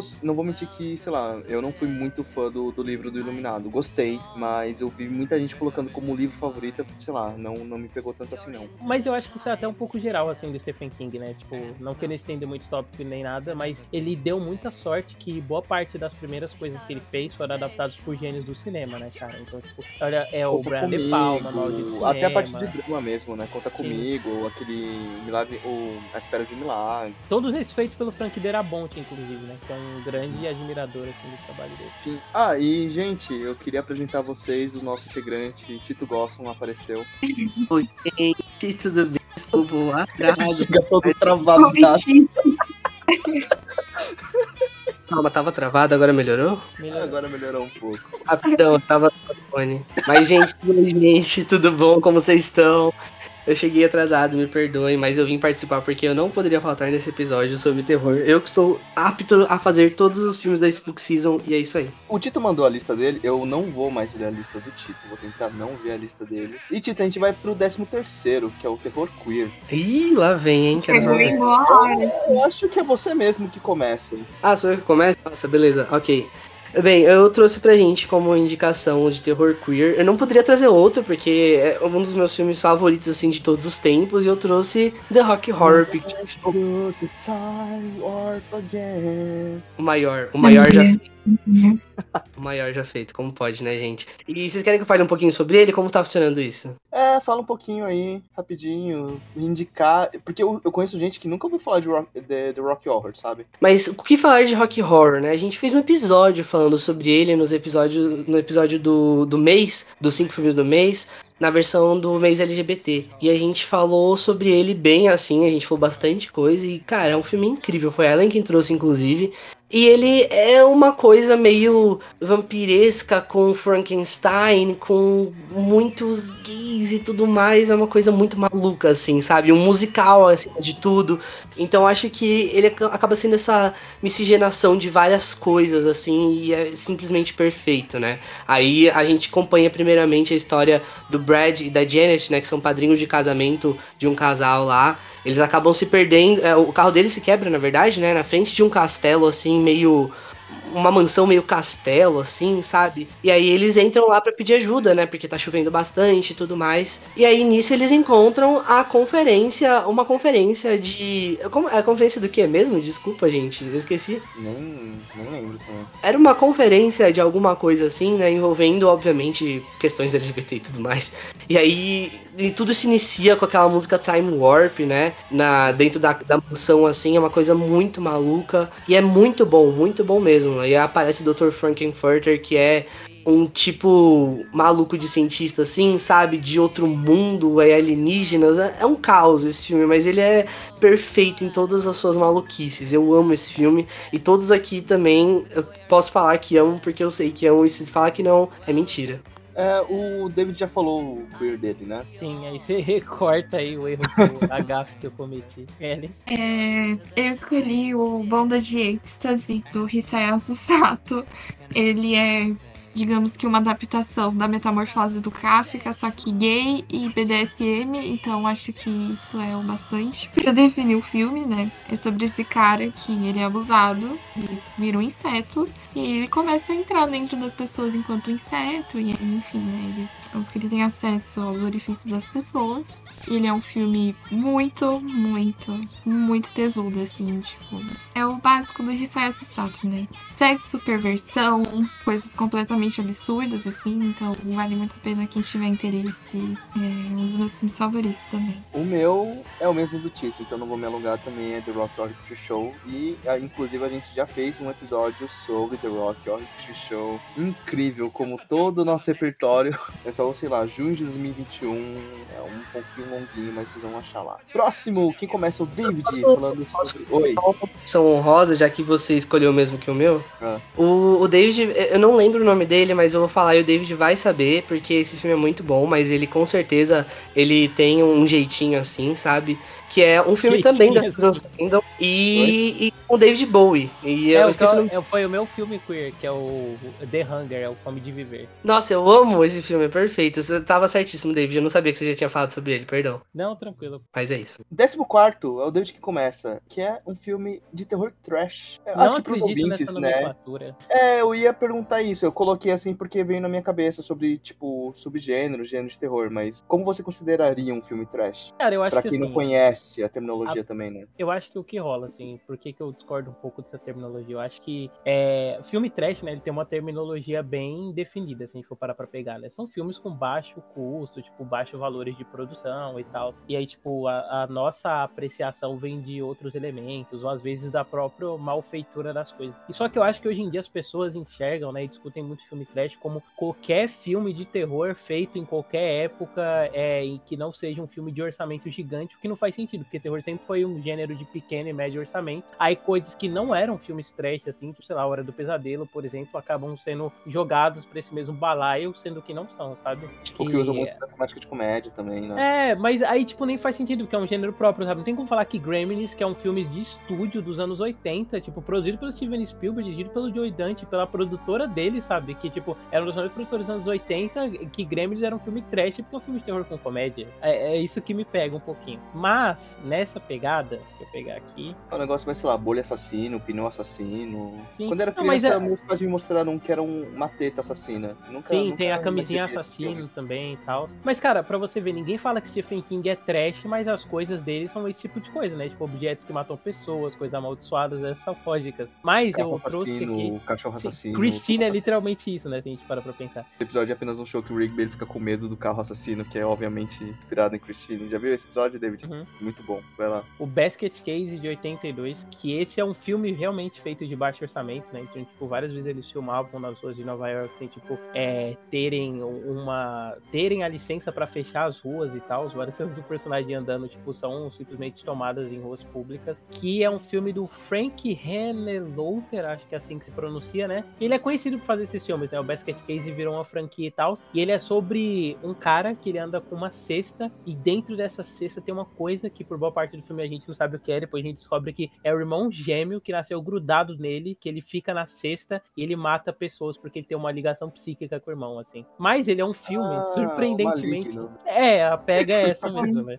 Total É. inspirado no Basket Case. Com a diferença que, tipo, ele é só uma verruga que fica dentro da, da cesta, né? É, é- mas é muito bom, assim, o filme, sabe? Ele é um filme que ele também vale, inclusive, né? Uma leitura queer, assim. Eu acho que ele tá sendo redescoberto, inclusive, a partir dessa perspectiva. Ele é um filme que quase se perdeu com o tempo, né? Ele só nos perdeu porque, tipo, uma cópia dele estava no Museu de Arte Moderna. E aí, graças a ele, a gente tem acesso, assim, ao filme. Bem legal, recomendo ele. E a sequência dele, que eu ainda não via, é tipo uma paródia de Freaks, né? Então, tipo, reimagina pro contexto, tipo, dessa, desse cara e dos gêmeos dele deformados. É um filme meio trágico também, sabe? É, tá vendo? É por isso que que eu fico meio pá com essa nomenclatura de filme trash. Porque Uhum. é um filme sério, assim, não é tipo um filme que, tipo, ele tá levando, ele tá encarando o baixo orçamento dele como algo a ser, a, que você tem que tratar como comédia nem nada do tipo. É um filme de final é, meio triste, assim, só que aí, tipo, ah, é um filme trash? É, é foda, né? Mas enfim, e você? Bom, é, eu também não gosto dessa terminologia, não acho que faça sentido. Tipo, eu até pesquisei no Letterboxd, assim, sabe, lista de terror trash.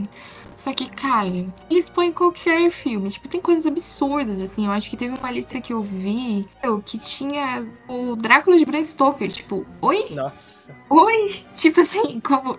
Então, sabe, é muito. É muito relativo, assim, né? Qual é o critério? Eu gosto mais, acho que eu gosto mais da terminologia de filme B, né? Que tem muito a ver com isso que o David falou, né? Do custo de produção e tudo. Mas eu não sei, assim, tipo, não é um. Eu, eu realmente quebrei a cabeça, mas não achei nada que encaixasse exatamente. Eu peguei um filme japonês de 87, o Konton, né? É, Jushin Densetsu, do Takuro Fukuda. Ele é um filme super curto, de 45 minutos, assim. Ele é um filme bem de baixo orçamento, assim, tipo, tá numa qualidade péssima, inclusive, é um filme que eu gostaria de ver ele restaurado. E é sobre esse, esse cara, né, que ele tá enfrentando, tipo, uns. Uma, uma galera da pesada, assim, que tá cobrando o aluguel, né, porque ele não pagou o aluguel dele. E aí ele começa a ter essas visões e essas imagens de um monstro que persegue ele, né, um monstro muito legal, assim, ele tem várias visões, né, ele vê coisas, assim, onde, onde elas não estão. Ele tem um pouquinho de tokusatsu também, então é legal, assim, ele tem um pouco de ficção científica. Então eu acho que dentro dessa terminologia, assim, eu tô pensando mais em um filme de baixo custo, né, em que tem essa coisa do, do monstro, né, da comédia, assim, que seja uma coisa exagerada, né, intencionalmente, como é que eu posso dizer? Intencionalmente camp, né, tipo, não, não intencionalmente camp, né, mas tipo assim, uma coisa que é exagerada, uma coisa que é intencionalmente exagerada e que tá ali pra, pra se divertir com essa ideia, né, então acho que ele é um filme que poderia entrar, mas essa Pô, é a terminologia.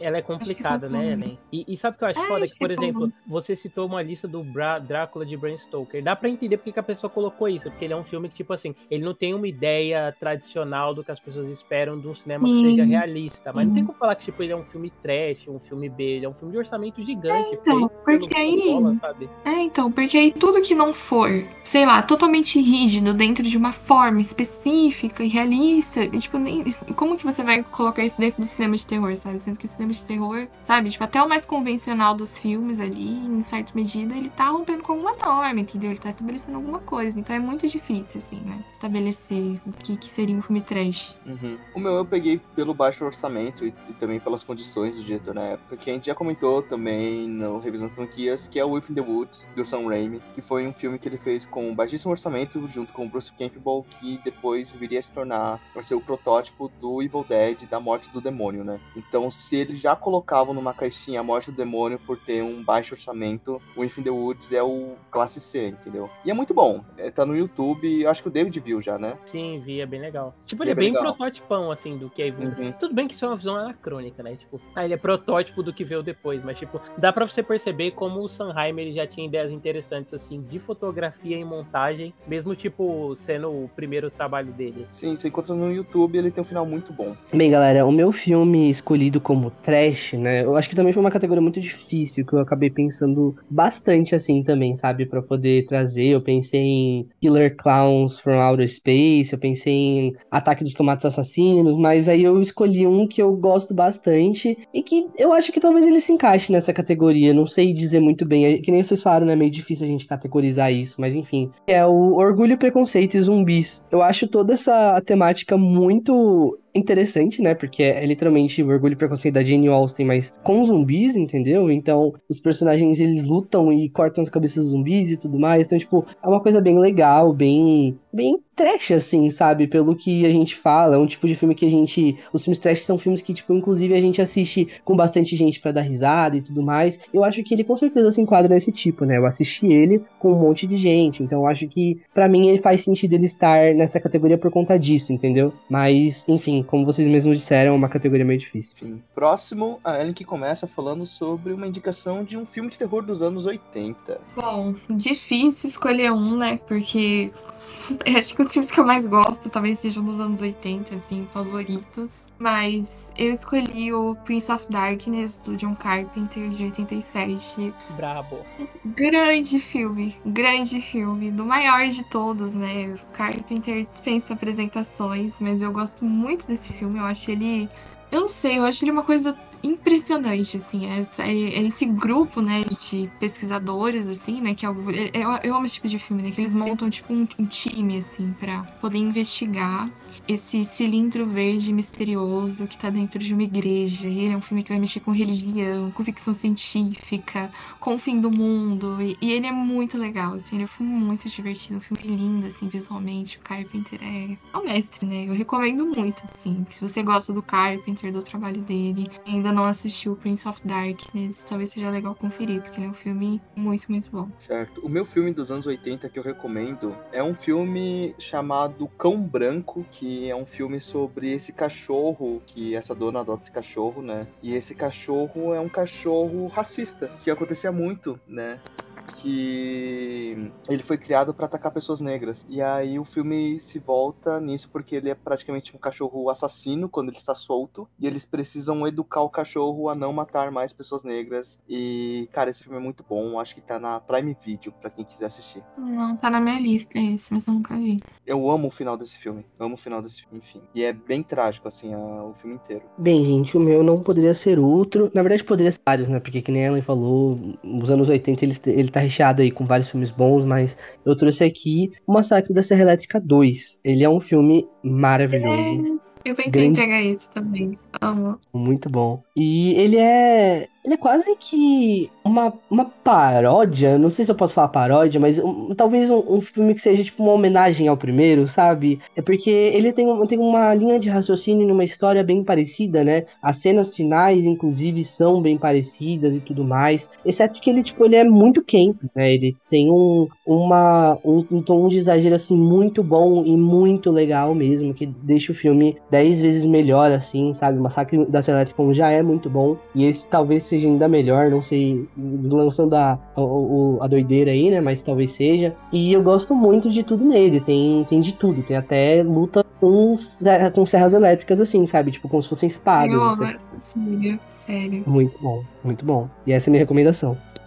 Cara, a minha é difícil, né? Anos 80. Ah, não vou copiar o, o discurso de todo mundo e colar depois, né? Mas, entre outras coisas que eu recomendaria também, Life Force do Toby Hooper, que é muito foda. Tem tudo nesse filme: putaria, demônio, vampiro, alienígena. Excelente. Dead Riders do David Cronenberg também. Mas vou recomendar um filmezinho menor, chama Eyes of Fire, do Avery Coulson. É um filme de bruxa, assim, muito foda. É, eu vi ele, inclusive, no cinema, assim. Peguei um noitão de folk horror. E aí, tipo, ele passou lá. Senão, provavelmente nunca teria visto esse filme. E ele é sobre é, um grupo de pessoas que é acusado, né, de bruxaria. Aí eles, tipo, saem da América em formação, né? Tipo, eu não lembro o nome do período histórico, mas esse período da América em que ela tá sendo formada e tal. Eles saem da colônia que eles estão inseridos. E eles, tipo, vão morar numa partezinha da floresta, né? Onde tem uma entidade, assim, da floresta que ela entra em conflito com eles. Mas como uma das pessoas ela é uma bruxa, aí é muito sobre essa dicotomia, assim, da magia através da natureza, né? Esse confronto de forças poderosas.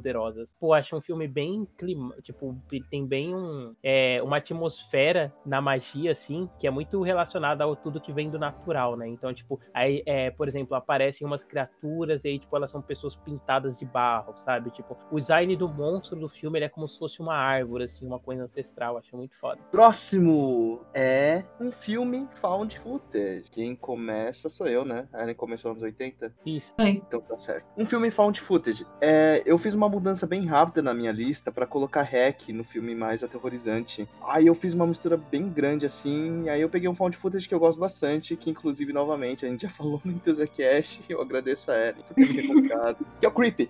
Creepy. Sim, grande. Red sim. É um filme muito bom desse cara que ele é ele é chamado e tal. Ele é chamado pra gravar, não é mesmo? Fazer um documentário. Ah, é, ele é chamado por um cara meio esquisito que ele quer fazer um vídeo pro filho dele, né? É. Caso que ele, ele- caso ele morra, alguma coisa assim, ele tem uma doença, né? E só que esse cara é muito esquisitão, né? O Creep vem, vem desse nome, que o cara é muito esquisitão. E aí a gente acompanha a filmagem que ele tá fazendo, que ele vai filmando tudo. E um filme super curto também, né? Passa voando. É, ele deve filme. ter uma hora e vinte, uma hora e quinze. E tem a continuação também, que é o Creep 2. Eu, Eu perdi o nome. Creep primeiro, 2. diga-se de passagem. Eu vi muita Que também é sobre, mas ótimo. eu ainda gosto. Eu gosto mais do primeiro ainda. Ah, eu também, mas o segundo é muito divertido. É um filme muito furry. Eu acho tão engraçado. Tipo, é um dos vários filmes furry já feitos. Nossa, o pior é que é, os dois são muito bons, como pode, né? Gente, a minha escolha é um filme bem recente, na verdade, né? Que o Marcas da Maldição, que tá na Netflix. Eu, tive a oportunidade de assistir ele no ano passado, bem na época assim que lançou, e cara, eu fiquei me cagando, eu juro pra você. Found footage já me dá uma, uma coisinha assim, porque eu sou medroso, né?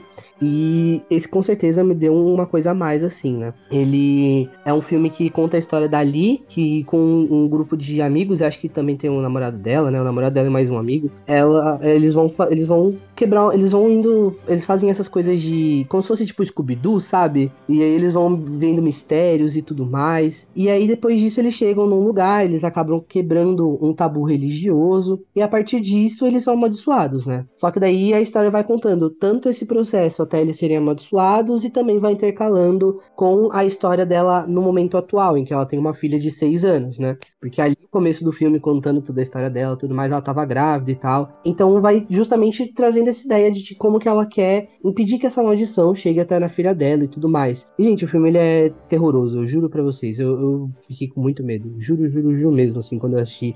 Eu assisti ele logo depois de outro found footage que era assim na Terra como no Inferno. E aí, tipo, eu já tava meio com adrenalina, foi um caos, assim. Mas essa é a minha recomendação desse grande filme do ano passado. Ele é, acho que é taiwanês, inclusive. O final desse filme é muito filho da puta. Eu acho muito engraçado. Muito Nossa, filho da ele é. puta. Muito, Qual, assim, na Terra como no Inferno ou... Não, Marcas da Maldição. Ah, tá. muito bom, velho. Falar de Behind the Mask, The Rise of Leslie Vernon, que é um filme found footage slasher aí. Ele é um filme que ele é ambientado no universo em que Halloween, Sexta-feira 13, A Hora do Pesadelo são coisas reais, sabe? São tipo, tudo acontece nesse mesmo mundo, assim. E o Leslie Vernon chama uma equipe de filmagem pra acompanhar ele, porque de acordo com ele, ele vai ser o próximo Michael Myers, sabe? E aí, tipo, ele é uma série de brincadeiras, assim, é, sobre como os assassinos fazem as coisas que eles fazem, sabe? Então, por exemplo, o- a equipe acompanha o Leslie encontrando uma jovem virginal, assim, que seja pura, pra ele poder perseguir. Ele mostra, tipo, que ele precisa treinar, dar uma corridinha, assim, todo dia de manhã, pra ele poder ter o cardio, pra, tipo, assim, quando ele vai perseguindo a pessoa, ele correr sem que a pessoa veja ele. E aí, tipo, quando ele for aparecer perto dela, ele parecer que esteja só andando. Então ele corre, aí quando a pessoa, ele entra no campo de visão da pessoa, ele vai lá e, tipo, ele tá andando devagar, entendeu? É, escolher, por exemplo, o psicólogo, o psiquiatra dele pra ser o rival dele, como se fosse o Michael Myers mesmo. Então, tipo, essa grande homenagem, assim, a vários slashers e tal. E é bem climão, assim, sabe, também. A, a máscara dele é bem icônica e tal. É um filme bem legal, assim. Eu acho que o pessoal que é fã do gênero curte, vai curtir mais ainda, sabe? Porque ele é cheio de pequenas referências, assim. Tem uma parte que eu acho sensacional, que eles meio que discutem, né, indiretamente a mudança que o slasher passou de todo assassino ser sobrenatural. Porque, cara, que ódio. É, eles estão conversando e aí, tipo, um outro cara que é tipo um professor do Leslie, ele fala, não, esse pessoal hoje em dia é muito mole. Na minha época, tipo, você morreu, morreu. Hoje em dia todo mundo arruma uma maldição pra voltar à vida e tal. Na minha época não tinha essas coisas. Enfim, bem legal. O Found Footage, acho que é 2004, o Behind the Mask. É esse que tá na MUBI, David? Não, tem um desses. Ah, é, tem um filme, né? Que é o. É, alguma coisa lá fora, né? There's Nothing Outside, que é um outro filme de sátira, né? Slasher, assim, mas não é não. Ah, eu achei que era esse. Eu achei que era esse. 2006, o, o Behind the Mask. É, bom, eu escolhi. Esse é batido, mas eu, eu, gosto, eu gosto de falar dele porque eu defendo muito esse filme, o Megan Smith, sim, de 2011, né? Que ele é um desses filmes que caiu nas graças do TikTok, né? Filmes que, tipo, uma menina branca ruiva com um cenário de terror no fundo vai falar filmes que você nunca deve ver na sua vida. E aí, Cara, tipo, uau, sabe? Todo mundo, sabe? Todo mundo já fez esse vídeo no TikTok. Esse filme ele viralizou, né? Ele já era um filme que ele tinha essa fama, né? De ser um filme perturbador e tudo. Mas eu vi muito esse movimento mais recente, assim, de, tipo, indicarem ele no TikTok. Só que as pessoas ficarem metendo pau, né? Tipo, ah, ele nem é perturbador. Nossa, perda de tempo, filme chato. E vocês que falam isso, vocês são normes. Vocês não sabem nada da vida de vocês. Queria deixar isso bem claro. Porque eu acho esse filme completamente aterrorizante. É o efeito Esquina Marink, né? Que caiu nas graças É. da internet. É É bem parecido, bem Caiu nas parecido. desgraças, né, no caso. É, então, tipo. Mas é, tem uma cena desse filme Porque ele é, um, ele é um filme, né, que ele vai contar, tipo, Mega is missing, então é o desaparecimento dessa menina, a Mega. E porque ela, né, ela é uma menina jovem, assim, ela tem uma amiga e ela conhece um cara pela internet, eles começam a conversar. Só que a Megan some e tudo que tem, assim, é uma filmagem de uma câmera de segurança do cara, tipo, ele embora, né? E aí a gente vai acompanhando, né, essas gravações que depois, né, quando o assassino pega ela, das torturas que ele fez com ela, né? Então, tipo, é muito pesado, assim. E tem uma cena que me deixou muito assustada. Porque esse filme, ele é muito assustador. Tipo, as pessoas menosprezam muito ele, sabe? Tem duas cenas completamente aterrorizantes nesse filme, mas a cena, eu nem sei descrever, assim, mas tipo, tem uma cena que essa menina Mega, ela tá presa em um instrumento de tortura e é uma imagem que, tipo assim, nunca saiu da minha cabeça. É muito, muito perturbador. E olha que assim, né, gente, de perturbador eu entendo, eu já vi cada coisa. Então, tipo assim, pra um negócio me impactar, e, tipo, nem é uma coisa que é um gore, assim, tipo, extremo. É uma coisa, é uma coisa, tipo assim, é, uma, é um visual muito medonho. Porque realmente parece que você tá vendo, tipo assim, imagens encontradas pela polícia, sabe? Tipo, arquivos que foram perdidos em algum lugar e aí, né, eles conseguiram traçar de volta. Então acho que ele é um filme muito menosprezado, né, para as pessoas terem essa grande expectativa em relação a ele. Mas acho que ele é um filme muito bom, muito competente e tem uma das cenas mais aterrorizantes que eu já vi na minha vida fácil, assim. Então fica a recomendação. Próximo filme, próxima categoria no caso. Ah, vai cair com o Tito, né? Filme com, com palhaço, Tito. Bem, vamos lá, filme com palhaço. Essa foi uma categoria assim que eu pensei bastante para poder colocar, porque eu não queria colocar os óbvios que a gente já falou nesse podcast, que era o It e o Terrifier, mas. Você já queimou o It, né? Antes, a gente já leu aqui o teu. Queimado o It também, exatamente. Porque eu tinha colocado ele porque foda-se. Mas aí eu pensei e eu vi, assim, recentemente esse filme. E também ele, eu vi que ele tá viralizando de novo e eu resolvi trazer ele aqui pra gente poder falar um pouco sobre ele. Que é o Hell House. Ele não é necessariamente um filme de palhaço, mas ele tem alguns palhaços ali que eles, tipo, realmente são, tipo, o capeta. Eles são, tipo, realmente me dão muito medo. E aí eu falei, eu acho que vale a pena trazer ele aqui, né? E esse filme ele é muito interessante, né? Ele vai acontecer uma, um acidente ali, várias pessoas numa casa mal assombrada e tudo mais. E aí aí vai uma equipe de pessoas para investigar 15 anos depois desses acontecimentos, né?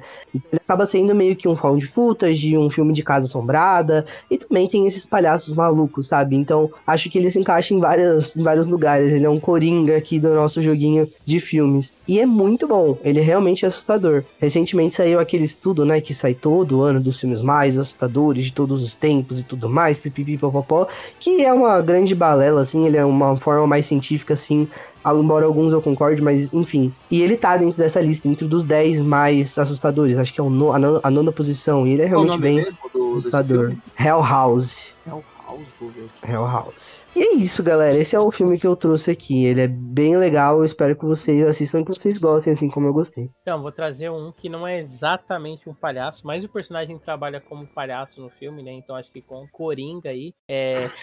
Porra. Esqueceu de colocar o parênteses 2019 depois. Ah, é verdade, né? Coringa 2019. Não, mas ele não. Que é O Homem que Ri, que é um filme de 1928, né? E é sobre um rapaz, assim, que ele é sequestrado quando ele é criança, por ordem do rei, né? E ele fica com um rosto esculpido assim nos formatos sorriso. E aí quando cresce ele acaba virando é, atração de palhaço no circo. Pra quem não sabe, inclusive, O Homem que Ri é um filme que, tipo, influenciou a criação do Coringa, né? Ironicamente, uhum, apesar da piada. Sim. Então, tipo, o design inicial do Coringa é baseado nele e tal. E ele é tipo meio melodrama trágico, assim, sabe? Ele é muito sobre a tristeza desse homem que não consegue parar de sorrir e tal. Tanto que a imagem mais icônica do filme, né? Que é replicada a rodo a pôster é esse sorriso infernal dele, sabe? Essa coisa que o pessoal gosta de compartilhar do Pearl dela sorrindo e chorando, é basicamente isso feito em 1928 no contexto de um filme expressionista, assim. Então, é, tipo, ele é um filme com design de produção mega trabalhado, assim, tipo, ele carrega muito nas sombras e nessas formas deformadas. Enfim, bonitão aí, recomendo. E tá no YouTube. É, tem um personagem, tem um, um personagem da DC também, né, que ele é o Batman que ri, ah. que provavelmente deve ser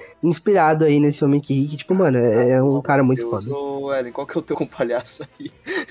Falso. Ai, gente, eu fui no óbvio, sei lá, tipo. Peguei Terrifier 2, por quê? Porque eu amo Terrifier 2. Eu tava lembrando que a gente foi ver no cinema, né, David? Nossa, foi, Sim. tipo, melhor experiência que eu tive no cinema foi ver esse filme. Assim, eu fiquei muito feliz de conseguir ver ele na telona. Mas eu acho que nem, nem tem porquê. Será que tem por que fazer sinopse, gente? Tipo assim, Art the Clown, o maior palhaço da história, né? Eu acho que O o maior Art the palhaço da história, Clown. É, eu acho facilmente que o Art the Clown daria um pau no Pennywise. Eu acho que o Pennywise não teria chance nenhuma com ele. Então, assim, pra mim ele é o melhor palhaço. E o Terrifier 2, especialmente, é um xodó. Eu gosto muito desse filme. Tem que dar uma olhada no. Stitches, que é um outro filme de palhaço, assim, que tem inspiração Ah, na hora do esse eu já vi. Esse eu já E aí, assisti. o Art eu the já- Clown dá um pau nele também? Porra, dá, eu acho esse Stitches mó coitado aí, tipo, eu lembro que eu vi, mas é que faz muito tempo, eu lembro que, tipo assim, quando a gente, quando, tipo, a Netflix, né, depois de um tempo que ela tinha, né, popularizado, assim, no Brasil, eu lembro que a gente assinou em casa e aí eu assisti, assim, mas tipo, faz muito Porra, eu assisto na Netflix também. Ah, É, eu então, jurava que você ia tipo, pegar o Palhaços Assassinos, que você queria trazer aqui no EntusiaCast, nos cinco filmes, lembra? Do Espaço Sideral? É. E sou eu, filme com palhaço. Cara, eu fiquei muito se eu botava Terrifier também, ou, ou It, a coisa. E. Ai, cara, realmente. Eu vou pegar o Poltergeist, o primeiro Poltergeist, né? E é incrível como Ah, a cena é do palhaço. hein? Ó, tem palhaço, não tem? Tem um sabe que brinquedo tem. de um palhaço. Tem um palhaço e é a cena mais icônica do filme, além da casa sendo engolida. Mas tem um palhaço e virou cena icônica. Eu lembro de todo mundo em pânico por causa do palhaço. O, a porra do remake também do Poltergeist, que só usou o palhaço no material promocional. Vocês pegaram essa época, né? Sim. do Tem, tem toda aquela história por trás também no filme, né? De que o menino ele realmente estava sendo, tava sendo sufocado pelo palhaço de verdade, que não sei o que. É, então um jumpscarezinho com palhaço e tal. Eu peguei mais por causa disso. Mas enfim, Poltergeist tá aí. Então vamos lá. Próxima categoria é década de 30. Esse aqui foi recomendação do Tito colocar. Tá, vai ser um que até é um pouco controverso, assim. É um dos. É um dos filmes que, tipo assim, acabou estereotipizando, né? Tipo, toda uma minoria, assim, então nem tem o que falar. Mas eu achei um filme, curiosamente, muito bom, que é o White Zombie, do Victor Helpman. É sobre um casal que eles vão pro Haiti, né? E lá eles são confrontados por um feiticeiro, que é interpretado pelo Bela Lugosi, que ele transforma, tipo, é, moradores locais, assim, e outras pessoas, inclusive um bruxo que ensinou magia pra ele, em zumbis, né? É, então é foda, né? Tipo, ele tem essa problemática, né? Que eu nem comentei, né? Mas o filme do Stephen King lá que eu recomendei também tem a maldição do cigano, né? É de, tipo, encarar, tipo, sempre o grupo minoritário como o agente que traz essa magia e tal. Apesar que no filme lá da maldição isso ainda é consideravelmente melhor resolvido, né? Porque, tipo, é um grupo que tá sendo agredido socialmente por um cara que é advogado e a bancada de amigos ricos dele e tal. É, mas, pô, eu curti muito, assim, no White Zombie, né? Como ele consegue mesclar essa coisa, assim, do melodrama do casal com os zumbis, né? E, tipo, virar meio que esse grande trissal, assim, entre um terceiro homem que quer a pessoa e os encantos do feiticeiro, assim, pra tentar separar o casal e transformando a personagem feminina, assim, zumbi, sabe? Tipo, o amor deles é essa coisa maior que consegue superar a feitiçaria. Então, assim, bem bonitão. E é curtinho, assim, ele tem no YouTube, tem só 67 minutos. Bom, o meu da década de 30, eu escolhi o Island of Lost Souls, né? O A Ilha do Dr. Moreau, que é baseado Bravo. no livro de mesmo nome do H.G. Wells. Ele é de 32. E esse também foi um filme que foi uma lista de Rooptober, eu não lembro. Acho que talvez fosse essa categoria mesmo, né? Um filme da década de 30. E eu achei ele muito impressionante, né? É sobre esse. Se eu não me engano, ele é um marinheiro, né? Por conta de algumas intempéries ali, ele acaba se vendo nessa ilha, né? A ilha do Dr. Moreau. E esse doutor, ele conduz experimentos, né? Com as pessoas da ilha, né? Então ele tem. Ele é um filme que tem essa pegada de ficção científica bastante forte, assim. Tem o Bela Lugosi nesse filme, então Olha ele aí de novo. participação de ouro, assim. Ele é um filme muito bom. Ele deve estar no YouTube. Eu acho que eu vi pelo YouTube na época. E recomendo bastante. A minha recomendação, eu tava falando aqui, né? Que esse me pegou desprevenido, porque eu jurava que eu tinha visto algum filme da década de 30 e eu não vi de terror. Eu tava vendo bastante coisa dos anos 20, anos 40, né? Que nem a gente falou, Sangue de Pantera, tem o Nosferatu, tem o Dr. Caligari, enfim, alguns eu vou re- repetir aqui. Mas a década de 30, então, eu vou vou roubar. Eu peguei um curta. É um curta que eu gosto. Toda vez que aparece na minha timeline eu assisto no inteiro. Que é o Bimbo's Initiation, que é da Betty Boop, que é do cachorrinho da Betty Boop, que ele entra numa seita. E ele praticamente vai parar num inferno, assim. É muito bom. E é um curta de seis minutos. E é bem famosinho por aí. Que nem eu falei, toda vez que ele aparece na minha timeline. Significa que ele aparece muitas vezes na minha timeline. E provavelmente já apareceu na de vocês também. Isso quer dizer alguma coisa, ele aparecendo várias vezes na sua timeline, tá? Enfim. É, a minha indicação vai ser um que chama Freaks, Monstros ou Fenômenos, enfim, vários nomes. Um filme de vários. Lindo. Esse filme é maravilhoso, ele é de 1932. Tem aí suas uma hora e quatro minutos, é bem curtinho, bem tranquilinho. E basicamente ele, é- ele fala, ele conta a história de um circo, né? Em que a gente tem as atrações, entre aspas, bizarras da época, né? Que eram pessoas com algum tipo de deficiência, né? Pessoas eram PCDs, né? E tudo mais. E aí a gente tem uma dessas pessoas, né? Que é uma pessoa com nanismo. E ela, ela é herdeira de uma grande fortuna. E a gente tem as duas pessoas que não são PCDs, né? As duas únicas, assim, do circo, que é a Cleópatra, que é uma trapezista, e o Hércules, que é o amante dela, né? E tudo mais. Eles fazem um plano para poder pegar essa grana desse cara, entendeu? E aí o filme vai se passando justamente em torno disso tudo, mostrando a realidade do circo no dia a dia e tudo mais, dessas pessoas e pá. E aí tem tudo uma, uma construção, né, em cima de, de como eles são vistos como monstros, mas na verdade os verdadeiros monstros são na verdade a Cleópatra e o Hércules, né? Então acho que isso é bem legal. E a gente ainda tem nomes desses dois personagens, né, que são relacionados a figuras é, altivas, né, figuras muito importantes e tudo mais. Então acho que isso fica bem legal quando a gente traz isso pra uma realidade mais social e tudo mais. Tem um jumpscare no filme que, cara, eu não sei se é um jumpscare de fato, na verdade, né? Porque, enfim, mas ele realmente me deu um sustinho, assim, fez dar um pulinho, assim. Eu acho que é muito legal esse filme e ele tem algumas, algumas críticas, alguns trabalhos bem legais, assim, que devem ser colocados. É, é isso? É exatamente isso. Vamos lá. Ellen. Filme com monstros. Monstro em geral, né? Dog Soldiers 2002, dirigido pelo Neil Marshall, um dos meus filmes de lobisomem favoritos. Se você quiser ver um bando de lobisomem, os lobisomens mais legais da história, estraçalhando um grupo de soldados, assim, esse filme é pra você. Eu amo esse filme, sério. Tipo, esse filme é, é uma viagem de ácido, assim, é muito bom, é muito bem feito. É um dos meus lobisomens favoritos do cinema, assim. Ele é um filme muito divertido, muito violento, lore impecável, assim, né? Sobre esse grupo de, de soldados que eles estão em treinamento, né? Numa floresta, em algum país que eu não lembro qual. E, e aí eles começam a perceber que tem alguma coisa na floresta junto com eles. E é muito legal esse filme, sério. É, é, é, eu amo filme de lobisomem, né? Mas esse filme eu tenho um carinho especial, assim. Então, esse é meu filme de monstro. O meu filme de monstro, eu gosto muito de dessas figuras que não aparecem muito, que são é, essas figuras grandes, magras e que a câmera não foca tanto. A gente tem um monstro que eu peguei, que eu peguei porque ele é muito parecido com Hack. Só que já que eu ia usar Hack antes, eu usei um monstro que é muito parecido com Hack,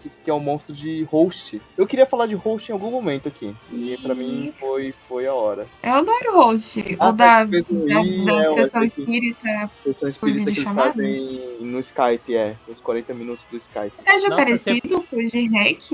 Eu não Eu achei o monstro Ah, parecido com o de Hack. Na minha cabeça, ele deixa eu procurar. Ele era Nossa, você falou e Nossa. eu tava pensando no filme do Bong Joon-ho lá. Qual? O, aquele do host. monstro? É. Ah, não. O host eu tô falando aquele lá do da videochamada, tá ligado? Sim, É que o host também tem o hospedeiro, né? Você tá falando? sim. É, o host ele também é, é- é praticamente sobre um, um monstro, né? Mas não, eu tava falando daquele filme de 2020. Que eles estão Nossa, amigo, nada a ver com a menina Medeiros de Hack. Nada a ver mesmo. Peguei agora aqui a imagem. tô maluco já. Na minha cabeça era parecido. Não é nada a ver. Vou mandar até a imagem aqui pra geral. Mas tem um monstro. é isso que importa. Que aparece muito pouco. Nossa, ele é bem. É, ele só dá um jumpscarezinho e aí é isso, né? Mas eu Um gosto puta dele. jumpscare. Eu gosto dele porque ele dá uma tensão bem grande, assim, a cena que ele aparece, né? Eu, que não disse, eu gosto muito de terceiro atos de found footage. É, eu adoro esse filme. Bem, o meu filme escolhido vai ser. Vai ser meio controverso, tá? Eu já vou falando isso, mas eu, enfim, é um filme que eu gosto bastante. Embora seja de um diretor bem otário, mas enfim, né? Vai ser o Beetlejuice. Eu gosto bastante desse filme, eu acho ele muito legal, muito divertido. Ele não é necessariamente de terror, né? Né? Mas ele tem vários elementos e o Beetlejuice, ele é essa entidade, né? Esse monstro, essa, essa coisa, assim, que tem bastante poder e eu achei muito legal de trazer aqui justamente por, por esses elementos que flertam bastante com o terror e tudo mais. E é um filme bem família também, né? Eu sei que minha mãe gosta bastante e tudo mais. Então é, é bem legal, gosto bastante e essa é a minha recomendação. Esses dias apareceu na minha timeline um musical de Beetlejuice. Só uma música. Eu tô tão. Eu fiquei assistindo em loop hoje mesmo também. Tô aparecendo muito Adoro. musicais na minha timeline. Apareceu de brasileiro? Beetlejuice. Não, o americano. É com Ah. a Sophie que faz. E aí apareceu também pra mim aquele musical de Scream, só aquele último que colocaram Backstreet Boys. Não sei se Muito vocês bom. viram esse também. O ator do Stu igualzinho, cara. Se os, se os ouvintes quiserem, eu posto lá no, no EntusiaCast também. Eu dou um RP lá. Enfim, vai lá, David. Então, o meu é o Monsters de 2010, do Gareth Edwards. Cara, o Gareth Edwards, eu passei por uma relação, assim, muito triste na minha vida, que eu achei que ia ser uma promessa, né? Gareth Edwards, pra quem não sabe, depois foi dirigir o Godzilla de 2014 e o Star Wars Rogue One. E aí, tipo, depois disso ele meio que morreu pra indústria, né? Lançou um filme esse ano, mas, tipo, um filme zero, com zero hype aí. Mas, enfim, Monsters é sobre um mundo em, tipo, meio que aconteceu quase um pós-apocalipse, assim, de monstros, sabe? Rolou, tipo, uma batalha entre humanos e monstros. E aí, o que, que os humanos fizeram? Simplesmente cercaram as áreas, a área em que os monstros começaram a habitar, tipo, monstros gigantes, assim, uma pegada meio Cloverfield, o Nevoeiro e tal. E aí, tipo, fica por isso mesmo, sabe? O mundo existe e tal, só que as pessoas não passam por essa área. Só que uma jornalista, ela precisa cruzar uma região dos Estados Unidos e ela tem, tipo, ela tá em um estágio de emergência, assim, que eu não vou lembrar qual que é. Mas aí, tipo, ela decide pagar pra um cara atravessar ela por essa zona de monstros, assim. Pô, cara, e eu acho que o jeito que eles usam os monstros no filme pra potencializar discurso dos personagens, assim, é muito foda, sabe? Então, tipo, monstros eles servem também como comentários, mas eles são criaturas literais que estão em tela, sabe? E boa parte do filme, os diálogos dele foram filmados no improviso, assim, uma pegada meio mumblecore. E eu acho que o uso do digital do filme é muito bonito, sabe? A fotografia digital, assim. É, Na verdade, nem se é digital ou se eles estão emulando película, assim, que dá um granulado bem bonitão. É, quando eles estão de dia, né? Porque é o contraste, assim, de luz e sombra. E à noite, né? Quando eles têm pouco recurso de luz. Cara é bonitão. Tudo que o Gareth Edwards fez, ele finalizou em casa sozinho, assim, a parte de efeitos especiais. Pena que depois ele morreu, né? Mas tá aí, Monsters 2010.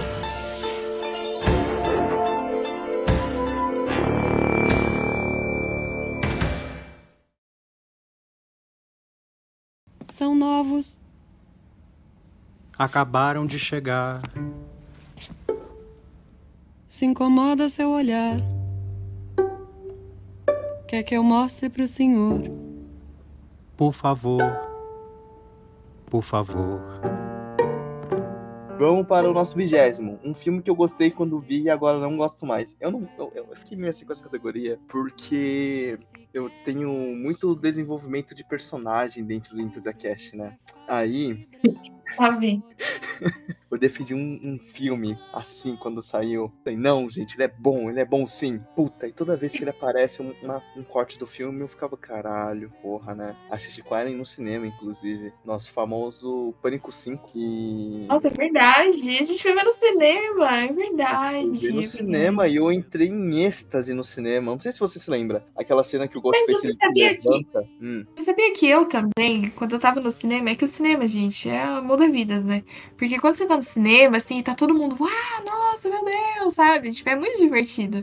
E eu tive essa impressão também, tipo, eu gostei do filme, assim, quando eu uma boa assisti. Só que aí, né? depois que eu saí, depois que eu saí da sala, ele só foi amargando na boca, assim. Foi. Eu acho que eu, eu tô meio que perdendo a luta contra Pânico 6 também, porque mesmo eu tendo gostado e tal, cara, eu preciso rever ele, porque. Gostado, e eu, eu cito aqui, entre parênteses, né? É, citando o próprio, talvez o terceiro melhor ato de toda a franquia, né? Segundo quem? Fernando Choi. Cara, eu gosto muito do, do ato final, ainda gosto bastante. Mas eu preciso rever, cara, porque porque a galera mete muita pedra, assim, sabe? E aí a minha cabeça é muito fraca, mas puta, preciso rever esse filme pra, pra realmente Tá tudo ver bem, se isso faz gente, sentido.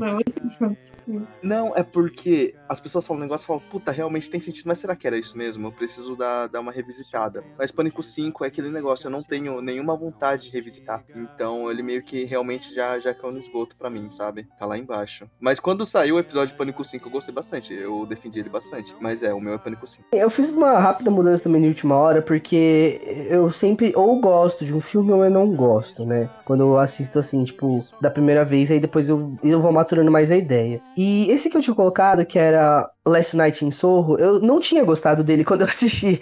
E eu continuei Nossa, desgraça o filme. Que desgraça de filme. E aí eu pensei melhor, eu falei, ah, como uma categoria é que eu gostei quando assisti, mas hoje eu não gosto mais tanto, eu pensei melhor e eu trouxe o Telefone Preto, que eu assisti, eu gostei quando eu assisti, eu fiquei, caraca, que filme da hora, mas hoje pra mim ele é meio tipo qualquer coisa, sabe? Mano, Ele quando você acabou de assistir, a gente foi conversar sobre, você não tinha gostado tanto. já, né? Eu tinha gostado, eu tinha gostado sim, só que tipo, não tanto quanto eu go- gosto normalmente quando eu assisto algum filme, entendeu? Uhum. Mas não era tipo, não gosto. Era só tipo, ah, ok, é um filme, entendeu? E hoje eu realmente não gosto dele. Então acho que é isso que me, me fez trocar por ele, a esse filme aí. Entendi. É, eu lembro, eu não sei se a gente gravou. Ah, era o episódio de recapitulação do ano, né? Os filmes que lançaram no ano. Isso, isso. É, naquela época você já tava meio, meio falando que não, não curtiu tanto. Porque eu lembro que Não. eu e ela a gente tinha gostado do, do filme. Eu fiquei em é com ele, eu confesso. Eu tô lendo o livro agora na biblioteca, encontrei ele. O livro, né, entre aspas, é um conto de 20 páginas, assim. Muito bom, inclusive. Agora é David. Ai, cara, difícil, eu não consigo pensar em nenhum, assim, sabe? Uhum. Tipo, na verdade tem o contrário, tem vários filmes que eu não gostava, assim, eu revi e eu passei a gostar, assim, acho que é uma Aham. coisa que rola mais comigo. Mas se tem uma coisa que, tipo assim, eu gost... teve uma época da minha vida que eu gostei mais, e aí hoje em dia eu não curto tanto, assim, a franquia, e você pode colocar todos os filmes, sexta-feira 13 e tal, que tem filmes mais legais e filmes menos legais, né? Eu gosto bastante do parte 6, parte 7, parte 4, é... Mas, sei lá, eu acho que, depois, ainda mais depois de ver as outras franquias, você percebe que a franquia Sexta-feira 13, ela, o problema dela é que ela orbita muito em- em- no legal e no ok, sabe? Tipo, no qualquer Uhum. coisa. Enquanto, sei lá, toda outra franquia tem pelo menos um, às vezes dois filmes, né? Em casos como Hora do Pesadelo e Halloween, que tem o Halloween original e o 2 do Rob Zombie. É obra-prima, assim. E aí é foda, porque, tipo, Sexta-feira 13 parece que é, tipo, é literalmente só uma franquia genérica com um dos assassinos mais populares de todos os tempos, porque eles usavam a máscara de rock e a máscara de rock é icono- iconograficamente muito marcante. Uhum. Aí. Eu, eu concordo com o David, eu só assisti o primeiro e o segundo. Ah, não. Pô, mas aí isso não ajuda que você também não assistiu os melhores, né, Shirt? É, então, tem isso, né? O segundo eu, ach... eu assisti meio broxa, assim. Num... Meio que me, me deu um desânimo, assim, sabe? Depois de ver que no primeiro não tinha o Jason, né? Bateu uma treta. Não, o segundo, o segundo, o segundo. Então, O aí segundo desanimou eu pro segundo. Ah, enfim. Bom, a minha escolha é Midsommar, porque, tipo, eu odeio esse filme hoje em dia. E lembro que quando saiu eu fiquei tipo, meu Deus, cinema, nossa, que filmes são esses? É que também, né, gente? A gente cresce, a gente aprende, né? A gente melhora.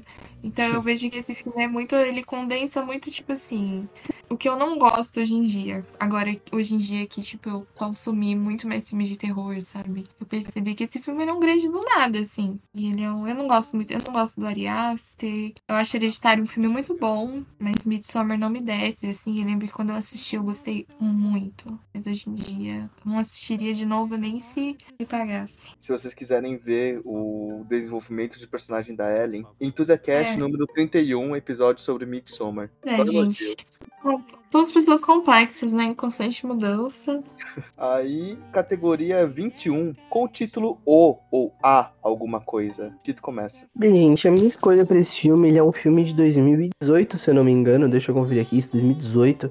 É, ele é um filme slasher também, chama O Festival Sangrento. Eu não sei se vocês tiveram a oportunidade de assistir esse filme, mas ele é muito legal. E basicamente ele é, ele é a ideia de que a gente tem fãs de terror que vão pra um festival celebrando os clássicos do filme de terror, né, do gênero. E eles vão descobrir que na verdade esse festival ele é um lugar pra poder matar as pessoas que estão lá dentro, entendeu? Pra que possa surgir um novo filme slasher muito famoso. Então, tipo assim, o criador do festival, ele prende todo mundo lá dentro e coloca vários assassinos pra matar as pessoas. É muito legal, é muito criativo. Tem umas mortes bem legais assim também. Aquele querido que faz o Homem-Aranha, sabe? Caralho, tem ideia. Ah, o que faz o Ned? Isso, ele mesmo, o grande querido Ned, eu adoro o Ned. E ele, esse filme é muito bom. Esse filme é um querido. Ele é realmente, genuinamente muito bom. Ele é engraçado, ele tem cenas muito legais, as mortes são bem legais, ele é bem sangrento, como o próprio nome diz. E é um ótimo filme. Eu super recomendo ele aí pra vocês, tá bom? Meu, é a Sinfonia da Necrópole, da Juliana Rogers e o Marcos Dutra, que é um dos melhores filmes de todos os tempos aí, um dos melhores da década passada também. É um filme nacional, que ele é de fantasia, horror, musical, e eu acho que ele combina muito bem todos esses elementos, né? Principalmente a parte musical, assim, tem uma parte que eles cantam sobre nas ruas de São Paulo, assim, que é um negócio que marcou minha vida e mudou ela pra sempre, assim. Eu acho que é o que melhor capta capta a experiência de você estar no transporte público e olhar, tipo, as ruas da cidade enquanto você passa, sabe? Eu falei São Paulo, mas eu sei que deve se encaixar para qualquer grande metrópole, assim, é fantástico e tal. Tem um uso de humor físico que eu acho muito incrível, assim, ainda mais levando em conta que é um negócio que também tá flertando com o horror e o musical. Ai, cara, eu acho perfeito, assim. A atriz, que eu esqueci o nome, mas ela, tá- ela tipo, se lançou no cinema independente e tal, ela também fez A Sombra do Pai e O Animal Cordial, acho que é Gabriela Paz. Cara, acho ela perfeita, assim. Eu acho que ela podia muito ser uma Scream Queen BR, mas infelizmente ela não caiu na bolha, assim, de rede social das pessoas começarem a babar ovo dela. Mas eu acho que o jeito que ela transiciona de personagens, por exemplo, na Sinfonia da Necrópole, que é tipo só uma mulher é, que é empresária pra sombra do pai, que ela é a tia da menina, assim, que tá sendo afetada. E até num curta de atuação antinaturalista, tipo A Mão que Afaga, porra, eu acho ela muito foda, cara. Eu acho que o meu não faz muito sentido, porque eu fui pelo título em inglês, né? Só que o título em português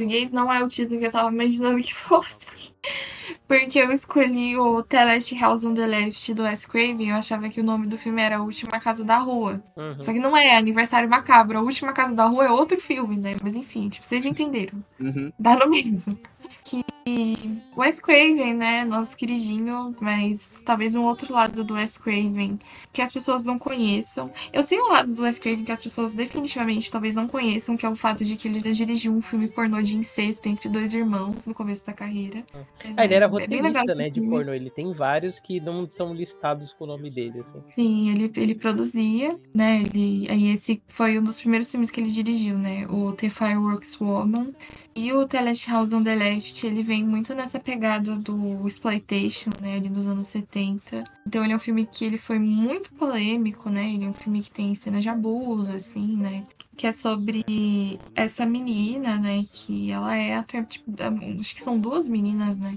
Elas são atormentadas por essa gangue, né? Que sequestra elas, tudo, né? No show, assim. E aí tem tortura, enfim. É um filme bem pesado, assim, né? Ele vai numa pegada bastante polêmica. Então é interessante, assim, se você quiser conhecer a filmografia do Wes Craven, talvez seja uma tangente legal, assim, pra você investigar. Mas é um filme muito legal. Porque esse é um desses filmes que sofrem de comentários burros de ai meu, filme violento, que não sei o que lá. Quando na verdade o Scraven tá, tipo, usando a violência, né, pra fazer um comentário, assim, social sobre as pessoas que estão em volta das meninas e tal. Que é uma coisa recorrente dele, né? Porque o aniversário macabro também tem isso. E aí, tipo, as pessoas não souberam receber na época. E hoje em dia que a gente tá vendo, tipo, essa onda de conservadorismo disfarçado de progressismo, esse tipo de comentário volta. Mas são filmes mais inteligentes do que. É, exato.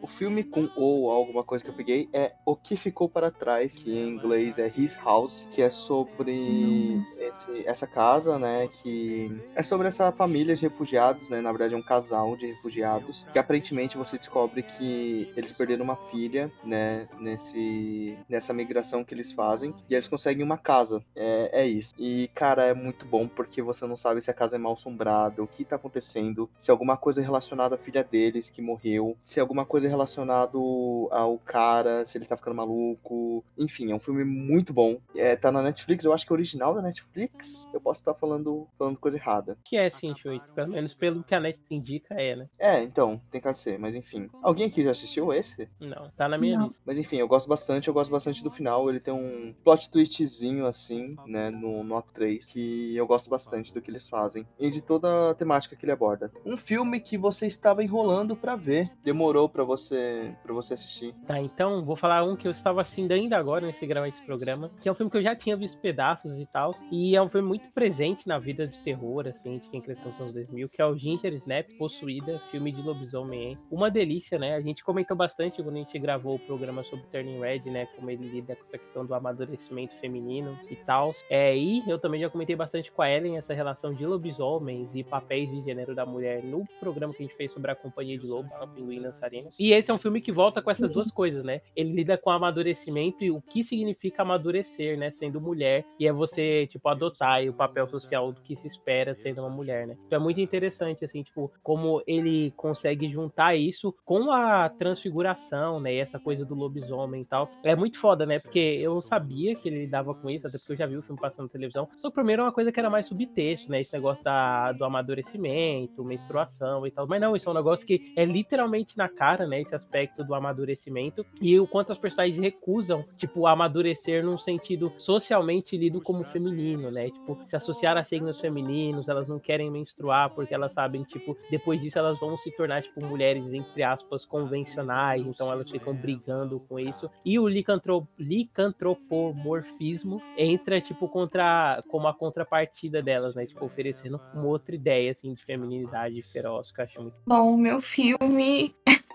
Esse é muito, muito, muito batido e eu só fui assistir ele esse ano, assim, tipo, faz pouco tempo.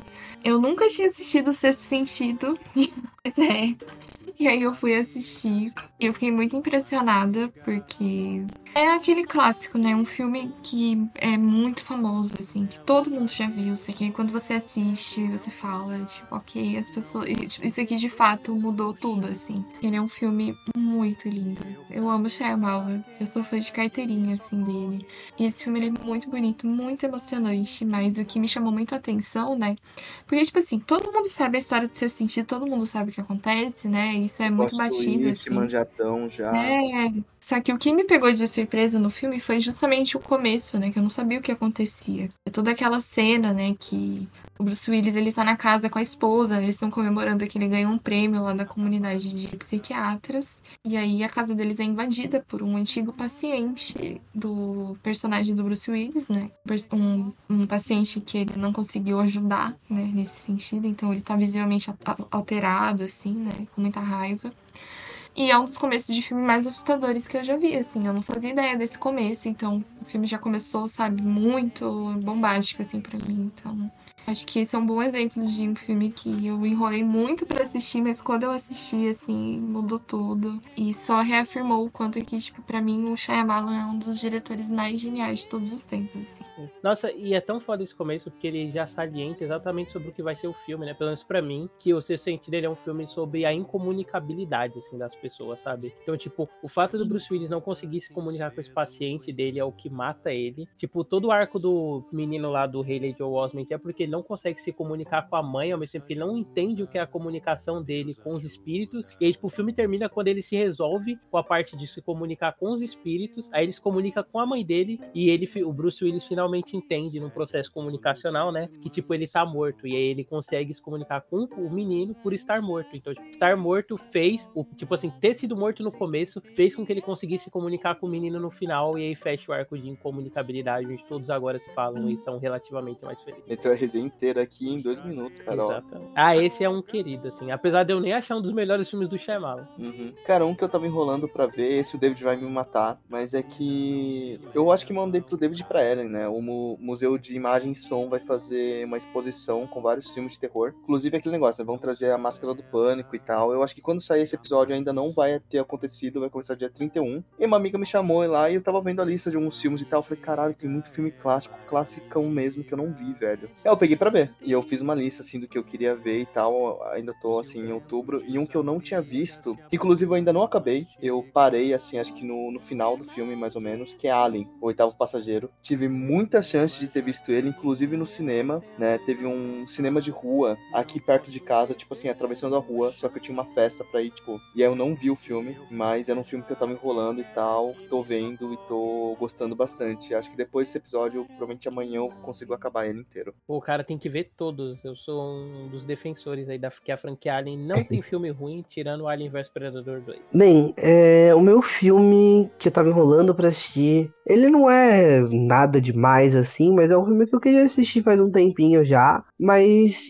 muita gente falava bem, muita gente falava mal, mas enfim, eu resolvi dar uma oportunidade aí pra ele recentemente, que foi Histórias Assustadoras pra Contar no Escuro. Eu não achei ele assim nada demais, mas ele, é- ele é legal, eu gosto bastante dele, né? O Guilherme Del Toro produz o filme e aí tem, tem alguns monstros assim que aparecem bem legais, né? Que eu achei bem bem assustadores mesmo assim, né, e tal. O próprio espantalho assim, que é a capa do filme, ele é bem medonho. E ele é um filme muito interessante, né? Ele conta a história aí de de uma noite de Halloween, né, em que o pessoal vai, vai um grupo de amigos né, se reúne para ir numa casa que é dita como uma assombrada, que não sei o que, que tem o espírito de uma bruxa. Aí eles encontram um livro, fazem a letra do livro e começam a aparecer alguns monstros aí, né? Esse livro é bastante interessante porque ele- ele- o próprio livro vai escrevendo a própria história com sangue. E não sangue das pessoas, mas o sangue que vai aparecer de não sei da onde, de algum lugar, mas enfim. E aí essas crianças, elas vão tendo essas histórias acontecendo na vida real, né? Na vida delas mesmo. E aí monstros vão aparecendo, vão pegando elas e tal, e não sei o que. E é muito legal toda a história do filme. Eu acho que poderia, tem coisas que poderiam ser muito bem melhor, bem melhor trabalhadas. Podia pouquinho de sangue ali pra gente e tal. Mas eu acho que a ideia era justamente essa, né? Ele ser um filme de Halloween, assim, pra adolescente e tudo mais. Por isso que ele não, não é tão pesado assim. Mas eu gostei bastante. Eu achei ele divertido, assim. Deu, deu pra se divertir, deu pra sentir medo, assim, um pouco do, de alguns monstros. Vai lá, Ellen, slashers. Bom, eu escolhi o Tourist Trap, né? O, eu não sei se ficou Armadilha pra Turista. É, armadilha pra português. turistas aqui. do David Schmoller, não sei como é que pronuncia o nome dele, de 79. É, esse filme, eu sei que, tipo assim, A Casa de Cera, o filme dos anos 2000, ele já é um remake de um filme que também se chama A Casa de Cera. Mas esse filme, tipo, A Casa de Cera, é- é- tipo, esse filme aqui, o Tourist Trap, é muito parecido, tipo, essa coisa do museu, né, tipo, que também é uma história sobre esses jovens que, né, eles se, eles, eles eles trombam com o museu de beira de estrada, né? Que nem na Casa de Cera também. Então, isso aqui aí é, é uma pegada, né, dessa coisa das, dos manequins, né, e das bonecas. E lá também tem esse homem misterioso, né? Então ele é um filme muito legal, assim. Eu gosto quando. Ele, ele é um slasher com uma pegada sobrenatural, assim, que eu gosto bastante. Eu acho ele um filme até meio onírico em alguns sentidos, assim, em algumas cenas. Então ele é um filme bem legal e vale a pena. Tipo, se você gosta de A Casa de Cera, eu tenho certeza que você vai gostar desse filme também. Cara, eu quero ver. Eu gosto de, de A Casa de Cera. O que eu Vai peguei gostar. de Slasher, eu tava pensando em recomendar pro pessoal. Eu recomendar porque esse filme fez um boom, né? Mas a gente comentou, a gente fez um episódio só sobre a trilogia da Rua do Medo. Que eu acho que é uma trilogia que eu acho ok, só que eu acho divertido assistir. Eu tô com vontade de reassistir, sabia? Tô pensando em pegar e. Pô, vamos ver uns reassistir filmes melhores aí, Shrek. Não, mas é o que eu tô falando. Eu acho que ele é muito divertidinho, assim, pra passar o tempo, sabe? Se divertir e tal. Mas eu vou recomendar o Terrifier. O primeiro Terrifier, né? É, que eu gosto. Eu, que nem eu tinha falado quando a gente falou sobre Terrifier aqui no Intusa Cash. Agora que eu percebi, a gente acabou de completar. A gente falou de todos os filmes que a gente falou no episódio de Halloween. A gente acabou de falar todos aqui no, nesse episódio. mas que eu vi muitas partes do Terrifier assim meio que jogadas na timeline quando o Facebook ainda era bem relevante assim, que aí aparecia direto coisa do Terrifier e tal. Antes dele fazer esse boom por causa do segundo filme, todas essas entre aspas polêmicas sobre esse filme e tal, que fizeram ele crescer bastante, né? Que ajudou muito no marketing assim. Aí o pessoal começou a, a saiu bastante da bolha, né? O pessoal começou a revisitar o primeiro filme, visitar o primeiro filme, mas eu gosto bastante dele, principalmente porque eu, eu acho a figura do Art muito aterrorizante, como um, um assassino slasher, assim. Cara, eu fui numa festa de Halloween ano passado, tinha um desgraçado com uma fantasia de arte tão perfeita, só que o que mais me deu cagaço é porque eu- ele não tava, tipo, agindo, tipo, dançando normalmente, ele tava meio estranho, cara. Que, nossa, uma um arte de uma pessoa. Principalmente porque o, o- eu não quero alongar muito, mas pelo arte ser essa figura que as pessoas acabam, tipo, meio caçoando e tal, que tá sempre de canto e tal. E nunca sai dessa posição de ser o cara estranho, sabe? E ser muito enigmático. Vamos lá. É, eu acho que Slash é, uma, a minha sub, é um subgênero favorito assim, do terror. Eu não tenho nem que falar sobre isso. Queria fugir dos óbvios, mas eu também queria trazer algum filme que eu realmente tivesse gostado, tivesse me identificado. Então eu trouxe aqui duas menções honrosas, tá bom? E aí eu vou falar o filme de verdade depois. Mas o primeiro deles vai ser o Totally Killer, que ele lançou agora na, na Amazon. E, cara, eu gosto, eu gostei muito dele. Eu assisti ele recentemente. É uma coisa assim meio maluca que mistura assim, ficção científica com slasher e tudo mais. O título em português Eu- é 16 facadas. Horrível esse nome, por isso que eu falei em inglês, mas tudo bem. E Tem também um outro de 2014 que chama Final Girls. Esse filme, ele é lindo, Ai, perfeito. Ai, eu amo. Bem legal. Único, Eu amo único. Que inclusive Ele é você dono do também meu coração. trouxe pro Into the Cash pros cinco filmes. Eu tô falando, a gente vai, a gente vai gabaritar tudo. Sim. Mas, por fim, o de fato que eu vou recomendar, ele é o Rainfield. O Rainfield, ele é um filme que lançou esse ano também. Ele é um filme que fala sobre o Drácula, né? O Drácula o- do o Nicolas Cage. Slash. É, o É slasher? Eu ainda não assisti Ah, esse filme. vampiro, pô. Amigo, tem, tipo, muita gente morrendo e, tipo, sendo mortas, na verdade, né? Ah, tipo, mas, se não não é. tem um assa- mas se não tem um assassino que é anônimo, ou que é tipo a figura unicamente de um assassino. É um filme do Drácula, pô. Do Nicolas Cage, não é? Que o Nicolas Cage faz É. o Drácula, é esse? Ah, tá. Ah, que sei lá, pra mim se encaixava nessa categoria por causa das. Ah, tudo bem, eu posso trocar, então calma aí, dá um segundo. Eu vou, eu vou recomendar um outro muito bom também, que é o Stage Fright. Ele é muito bom, galera, assistam o Stage Fright. Ele é muito gostosinho de assistir também. E as mortes são legais, eu gosto de como do assassino também. É muito, muito bom o filme. É, Eu não tenho muito o que falar sobre ele, porque eu fui pego de surpresa, mas eu gostei bastante dele. E é isso aí. É, David. Fazer que nem o Tito e colocar umas menções honrosas aí, né? Um Happy Birthday to Me, que tem uns meus posters favoritos da história do terror, que é só o cara sendo morto por um espetinho de churrasco, assim, com a boca aberta. E o Student Paris, de 81, que ele é uma sátira, assim, a filmes de slasher da época, né? Prom Night, Halloween. É, cara, foi até surpreendente, assim, porque, tipo, pelo pôster parece um filme de terror normal, assim. Eu não sabia que ele já se faziam filmes tão ácidos, assim, que satirizavam direto o subgênero na época. Mas o que eu vou indicar é um que tá disponível no Darkflix, chama Sorority House Massacre. Em português é Mansão do Terror, assim, outro título horrível, né? O Mansão da Sororidade ficaria bem melhor. E ele é sobre uma menina que ela tem sonhos com assassinatos que aconteceu numa fraternidade, assim, só de garotas, né? Que ela tá fazendo parte. E aí ela começa a desconfiar que talvez ela tenha uma ligação maior com isso. É um filme que ele tem bem uma pegada, assim, de ser onírico, sabe? Ele lembra bastante o Fantasma do Don Coscarelli e alguns momentos da Hora do Pesadelo 4, assim, que ele estiliza bastante a imagem para parecer um sonho. Tem muito uma, um jogo de espelhos, assim, o tempo todo com o personagem e a imagem que ela tem dela mesma. Não é um filme incrível nem nada do tipo, ele não consegue, tipo, assustar nem criar um clima de terror, mas é um filme bem legal, assim, pela parte estética. É Sorority House Massacre. Certo. Próxima, temos um filme preto e branco. Eu vou começar indicando um clássico, que é O Gabinete do Dr. Caligari, que tá disponível no YouTube muito facilmente,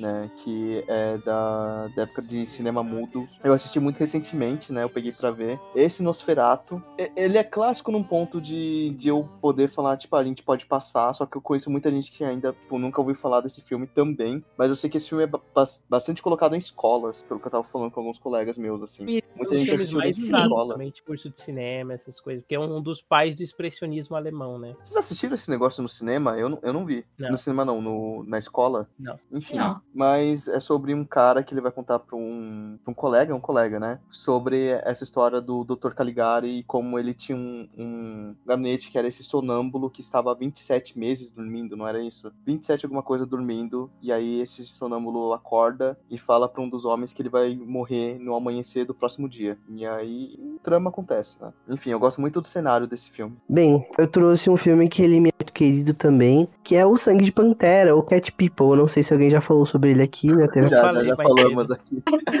A gente já recomendou. O David meteu a sinopse inteira já do bagulho. Então é isso, mas eu só queria falar o quanto eu gosto desse filme, o quanto ele é um filme bastante querido, assim, pra mim. Eu gosto do fato de não mostrar necessariamente em nenhum momento, né, a, a- pantera, né, o monstro e tudo mais. Eu gosto das brincadeiras que ele faz com os jumpscares, então acho que, tipo, é muito legal. É um filme que ele tava à frente do seu tempo lá em 1942. Eu acho ele incrível demais, demais mesmo. É muito bom. Pô, e Tito, só um adendo aqui. Não vi o remake dos anos 80, mas vi um documentário sobre horror queer e dizem que os anos 80 é ainda mais gay, hein? Tanto Caralho, ele tem quanto a remake desse filme? Será possível? Será que isso é possível? Tipo, literalmente com cenas gays, assim, não é tipo só subtexto, sabe? Nossa, perfeito. Eu tenho que assistir agora. E qual o ator da Laranja Mecânica lá, que eu esqueci o nome, mas faz o protagonista? O Malcolm McDowell. O próprio. Psico- o grande psiquiatra do Halloween do Rob Zombie. E o... Nossa, é verdade, né? Quem lembra disso? Ele tá muito bom nesse filme. Então, A Sombra de uma Dúvida, Shadow of Dalbit, do Alfred Hitchcock. Cara, eu, eu curto muito Hitchcock, assim, né? Mas, sei lá, faz um tempo que eu não via filmes. E é aquele filme, assim, que você assiste e você termina meio embasbacado. Inclusive, a Ellen ia adorar esse filme, com certeza. A Sombra de uma Dúvida. É, eu tenho que voltar pra maratona Hitchcock. Eu tava, tava engatando pra ver os filmes dele, assim. Esse Cara, eu vou colocar na minha lista. Vê só esse, assim, que eu tenho certeza que quando você acabar, você vai, caralho, você vai mandar uma mensagem, assim, que é um negócio de outro mundo. O que acontece? É, ele é sobre uma garota, que ela tem uma, uma conexão levemente psico, uma conexão levemente psíquica com o tio dela, né? Então, tipo, é, ela meio que pressente quando ele vai estar no lugar e tal. E esse tio dela vem visitar, né? Só que esse tio dela, ele tá fugindo, e aí ele tá sendo investigado como um suposto assassino de viúvas, sabe? E aí não vou falar mais pra não dar spoiler nem nada do tipo, né? Mas é um filme que, assim, ele é um filme de suspense, né? Essa coisa do esse jogo meio de gato e rato entre o tio e a sobrinha e tal. E o jeito que o Hitchcock usa a sombra e a, e a projeção dos personagens, assim, em tela é um negócio inacreditável. Tem uma cena que, cara, eu juro pra você, eu arrepiei, assim, quando eu acabei de ver. Que ela é, tipo, todo um plano contínuo, assim, de um discurso de um personagem. E aí, tipo, você vai percebendo quem é aquele personagem, assim, o que ele pensa de verdade só através desse discurso. E é um plano contínuo que vai se ao longo do rosto, assim, e depois ele dá uma virada. E quando ele vira, assim, você caralho, sabe? Entende exatamente quem é essa pessoa, tudo que ela pensa, como ela vê o mundo. Cara, só, só com esse movimentinho de câmera, enfim, muito foda, a sombra de uma dúvida do Alfred Hitchcock. Ah, Eu vi ele, só pra finalizar. Eu vi ele, tipo, mega por acaso. Eu queria ver Stoker do Park Chan-wook, eu esbarrei na informação que todo mundo comparava ele com a sombra de uma dúvida, né? Mas apesar de hoje em dia eu discordar totalmente dessa comparação. E aí eu falei, ah, vou ver primeiro, né? O filme do Hitchcock e tal. E mudou minha vida, virou um dos filmes favoritos, assim, me tem. Você postou uma cena dele no Twitter, né? Eu acho que eu vi. Sim, aquela lá do cara discursando sobre as viúvas e tal. né? É, eu vi. É, não sabia que era desse filme, mas legal, eu vou assistir. É, eu peguei um filme, ele é um curta, né? Ele tem 16 minutos, assim. Eu não sei se. Quanto, qual que é a, ó, a minutagem pra curta? Tipo, é até, Até quantos 29 minutos, minutos. Aí de 30 29. até uma hora é médio. Então, ele é um curta-metragem do Olivier Smolder, se chama Adoration. Ele, assim, dificilmente vocês vão achar no YouTube, mas acho que na Internet Archive tem também. Porque ele é um filme que é baseado num, naquele caso real, acho que vocês já devem ter ouvido falar do canibal japonês, né? Que foi esse caso que foi muito emblemático na mídia japonesa, né? Porque é esse estudante que ele matou e canibalizou uma menina, assim, acho que era uma menina, acho que ela era alemã, e basicamente o que aconteceu é que ele não, eu eu acho que ele foi até preso, mas ele virou meio que uma celebridade na mídia japonesa, então, tipo, tem aquela entrevista completamente absurda e é um negócio quase impossível de assistir, que é aquela entrevista que ele deu pra Vice, né, que eles fizeram, assim, e, tipo, tinha toda uma coisa, assim, tipo, ele virou uma celebridade no Japão, né? Então, esse curta-metragem, ele vai, vai ilustrar justamente, né, essa menina, né, que ele chama pra estudar na casa dele, ele dá um tiro nela e aí ele canibaliza e esquarteja o corpo dela. Então, ele é um filme bem gráfico, assim, mas ele é em preto e branco. E ele é um filme muito bonito, muito bonito mesmo, assim, acho que vale muito a pena assistir. Ele é muito interessante visualmente, assim, mas ele é, assim, ele tem umas imagens bastante fortes, assim, então fica aí o aviso pra quem tiver interesse, né, que você vai se deparar com algumas imagens fortes, assim, mas é um filme que eu recomendo bastante. Certo, agora vamos começando com Tito. 25, Tito. Um filme com Casa Assombrada. Cara, um filme com Casa Assombrada. Esse daí, eu vou falar pra você que foi, me pegou, ah, me pegou um pouco porque eu tenho muito medo de filme de Casa Assombrada, mas eu tive que assistir Você finalmente. Eu tenho, eu tenho, eu tenho medo. Porque daí eu penso, ah, tipo, eu sei de um que você tem medo. Eu acho que você vai falar esse mesmo. qual? A Hora do Espanto, não tem? Ou não tem nada a ver? Ah, não. Não, eu, não eu não A Casa do Espanto, que é um É filme a Casa do assombrado. Espanto. É, é. Ah, não, não é esse não. A Hora do Espanto é muito bom. A Casa do Espanto eu não assisti, mas enfim. É, é um filme que eu assisti recentemente, inclusive. Eu achei que ele foi. Ele realmente me deu muito medo e eu realmente era tudo que todo. Era tudo isso que todo mundo falava, sabe? Que é o, a entidade. A entidade realmente Eu foi um filme amo, eu amo, eu Nossa, é muito bom. É muito bom mesmo. E realmente ele é assustador. Eu fiquei com muito medo dele, assim, sem brincadeira. E basicamente ele vai contar a história, né, de um autor de romances criminais. Que ele muda pra uma casa onde aconteceu um crime. E nessa casa ele encontra umas caixas com algumas filmagens antigas de outros crimes ocorridos em outros lugares. E aí esses crimes eles são, tipo, bem horripilantes, né, e tal. E podem. E, e parece que eles foram cometidos por um serial killer. Só que a partir disso, né, depois dele assistir as fitas, ele fica fissurado nisso e tudo mais. E aí ele começa a ser perseguido por uma entidade sobrenatural. E essa entidade, tipo, é, ao que parece, assim, é como se fosse o bicho papão, né? É, pelo, pelo que a gente percebe, assim, pelas traduções, assim, que a gente tem. E, cara, a caracterização desse monstro é incrível. É provavelmente um dos bichos mais assustadores, assim, dentro do, do cinema. Eu realmente fiquei muito assustado quando ele aparecia. Tinha uns jumpscares muito bons. E o final, ele é muito, muito, assim, tipo, de tirar a cabeça do lugar, cara. Tipo, a menina sendo carregada, assim, para dentro da, da, da, filmagem com, pelo bicho. Cara, é uma coisa assim que me arrepiou. Eu juro pra vocês. Foi uma coisa assim muito, muito maluca. E como menção rosa, eu queria deixar um filme brasileiro que chama. Ele é bem de terror, ele é meio terror, meio terrir, assim, sabe? Meio LGBT e tudo mais, mas eu acho bem legal, achei ele bem gostosinho de assistir também. Chama Fervo, não sei se vocês tiveram a oportunidade de assistir. Mas basicamente, três fantasmas estão tentando expulsar aí o pessoal da casa que eles estão e tudo mais. para eles tentarem também achar o caminho deles aí pro além, para eles poderem descansar em paz. E é bem legal, é bem gostosinho de assistir. Mas essas são as minhas recomendações. Vamos lá. É, o meu vai ser A Casa do Espanto, aproveitando que vocês citaram aí. Adoro esse filme. Uhum. Esse, é, inclusive, é um dos grandes filmes aí do Steve Miner, não que ele esteja muito nem nada do tipo. É, ele é sobre esse cara que se muda para essa casa, que era da tia dele, que essa casa supostamente é mal assombrada. E ele é um filme de terror, assim, né? Ele usa muito dessa jogada do terror e do tipo de filme que a gente espera ver de um filme de espírito, para meio que satirizar isso, assim. Se bem que ele é bem próximo do Evil Dead, assim, né? Tipo, ele é mais de um exagero que soa como sátira do que necessariamente, tipo, satirizar determinados pontos, assim. Mas é um filme bem legal, assim. E ele é um filme que meio que inventou, assim, o sobrenatural do James Wan, né? Que o conceito é muito parecido, assim, de que não é bem o cara que tá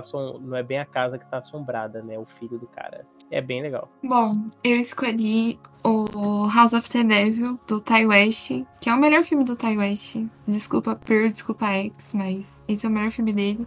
E, tipo assim, ele não é, né, tipo, não é uma questão de espírito necessariamente, né? Ele é um filme que vai, vai mais falar sobre essa coisa do Satanic Panic, né? É um filme de 2009, só que ele tá emulando totalmente essa estética dos anos 70, assim. Então, ele é um filme muito. Tipo, não parece. É aquele filme que você olha assim, e fala, nossa, esse filme é antigo. Só que aí você vai ver, tipo, não, ele é 2009, sabe? E é sobre essa menina, né, que ela tá precisando de dinheiro para pagar os custos dela na faculdade. E aí aparece esse serviço para ela ser uma espécie de babá, né? Só que aí quando ela chega na casa, as coisas não são o que ela imagina, e eu acho esse filme muito assustador. Eu acho que o Ty West ele domina muito bem assim essa construção da tensão dentro da casa, né? Então o jogo de iluminação, essa coisa das frestas, né? Os corredores da casa, então eu acho que ele é um filme muito bom, assim. Mais que ele não seja, tipo, necessariamente uma casa mal assombrada por um espírito, mas por uma outra coisa, né, digamos assim, eu acho que ele tá dentro aí também. E se você, né, tipo assim, se você é fã de Pearl, se você é fã de X, né, tenta dar uma chance para esse, que eu acho que é o melhor filme dele, pelo menos dentro dos que eu assisti. Eu tava meio distraído porque o, o David tava falando sobre a Casa do Espanto, e eu encontrei uma matéria falando que você comentou sobre a Hora do Espanto e Evil Dead serem parecidos, né, David? A Casa do Espanto, na verdade. A Casa do Espanto, desculpa. Isso. Cara, aparentemente na Itália eles fizeram meio que um negócio de marketing de ficção, meio que juntando o título de Evil Dead com a Casa do Espanto. Sim, eu tô ligado. É, eu acabei de ver aqui, achei muito interessante, né? Que era La Casa, aí o La Casa 2 aparentemente é o, é o Evil Dead, né? Mas enfim. Sim. Apesar da Casa do Espanto também ter quatro filmes, né? O que cara, não faz sentido nenhum essa junção italiana. Mas eu vou comentar sobre um filme que eu já citei aqui, que era um filme que eu via quando criança bastante. Que eu acho que é um filme que é muito bom de rever, eu sempre revejo ele. Eu não sei quantas vezes já assisti esse filme, que é a Casa Monstro. Nossa, eu gosto muito de assistir a Casa Monstro. É, é muito bom de assistir em grupo, a gente tem que assistir um dia a Casa Monstro, inclusive. Sim. E, cara, é muito, muito engraçado. é muito engraçado, bocão, tudo que acontece lá, sabe? E também a história que tem por trás do, do Epimo, Epinomondas, não é o nome do, do senhor? Epaminondas. Epaminondas. Nossa, eu tenho muito medo desse filme, velho. Juro pra você quando era criança. Cara, eu gostava bastante aquela hora que a casa ela fica toda desfigurada, que o bocão começa a bater nela com o, a máquina, e aí ela fica completamente destruída. Nossa, eu gosto muito desse filme. E, o, e o, o terceiro ato é tão frenético, tipo, é muito épico tudo que acontece, sabe? Enfim, é A gente gosta de terceiros atos, né? Impressionante. Putz, Putz, cara, a casa sai do lugar, vai atrás dele, tem uma explosão, ele se vai num guindaste junto com a menina. Não, é perfeito mesmo. Cara, é muito bom. E a câmera, aquela hora que ele se pendura no guindaste, nossa, pelo amor de Deus, é muito bom. E tipo assim, tem tudo isso, só que ainda tem um momentinho de ser sensível, né? Com ele se despedindo do Uhum. espírito da mulher e tal. É bem fofo o filme também. Cara, inclusive, meu hot take, que talvez não seja hot, muito menos take, né? Porque eu já falei isso no podcast que a gente fez sobre o filme.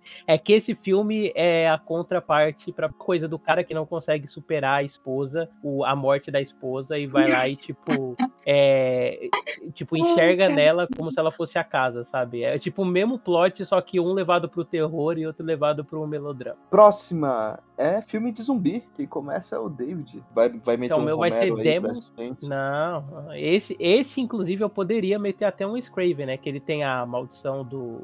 A Maldição dos Mortos-Vivos, que é o título em português, mas não vai ser ele, apesar de ser muito bom também. E esse é um filme, como todo filme de zumbi, né? Um dos poucos, assim, que, tipo, além dos do Romero e tal, que tem uma preocupação racial, assim, com os personagens. Porque o Scraven era um homem muito à frente de seu tempo. Né? Mas, o que eu vou falar é o Demons, Filho das Trevas, que é um filme italiano do Lamberto Bava, que, se eu não me engano, posso estar passando fake news aqui, mas é o filho do Mário Bava. É, e ele é um filme sobre um pessoal que vai ver um filme no cinema, e que nesse filme existe uma máscara, e quando a pessoa se corta com essa máscara, começa a virar uma criatura. E aí, tipo, conforme as pessoas, elas, tipo, vão morrendo no filme, tipo, uma vai mordendo a outra e tal, elas vão se infectando, assim. Então é, elas viram como se fossem zumbis e tal. E aí, tipo, essa máscara também tá à exposição fora do cinema, assim, que o pessoal tá vendo o filme. E a mesma coisa começa a acontecer no cinema, assim. Aí é o caos generalizado, né? Aquela coisa que a gente já conhece, assim. Ele é um filme muito físico, né? Em como ele faz essa violência. É tipo uma fisicalidade meio cartunesca, assim, que eu sempre acho massa nesse filme italiano. Ellen? Bom, meu. Eu não sei, eu acho que eu não vi muitos filmes de zumbi, assim. Mas eu queria falar do Romero, só que eu, né? Eu não queria. Não, é que. Tipo, a trilogia dele é muito famosa no geral, mas eu queria falar do terceiro, né? O Day of the Dead, porque acho que A Noite dos Mortos Vivos e. Qual que é o nome do segundo? É. Esqueci. Madrugada Do shopping. Ah, Madrugada dos Mortos. Que a gente já falou Acho que todo mundo já viu, assim. Não, mas é, falou do então, aí- original ou do remake? O, o Eu acho que a gente falou dos dois. O original. Ah, não, é verdade, foi do Snyder, né? Eu, não, acho que a gente Enfim. falou sobre os dois. Enfim, vai. Eu não lembro, mas acho que a gente falou assim. Aí eu queria trazer o terceiro, né? Que é o Day of the Dead, que é um filme que eu gostei muito, assim. Tipo, eu acho que em relação aos outros dois, ele é o que eu menos gosto. Mas é porque os outros dois, eles são, assim, obras-primas é, inquestionáveis, né? Mas eu gosto muito desse também, né? Que ele se passa nessa, nessa base militar, assim. Aí tem essa tensão, né? Entre os cientistas ali que estão lutando, né? Pra tentar salvar a humanidade. Só que esse militarismo, né, muito pronunciado, né? E eu acho que é um filme, né, o Romero tem muito essa coisa política, né?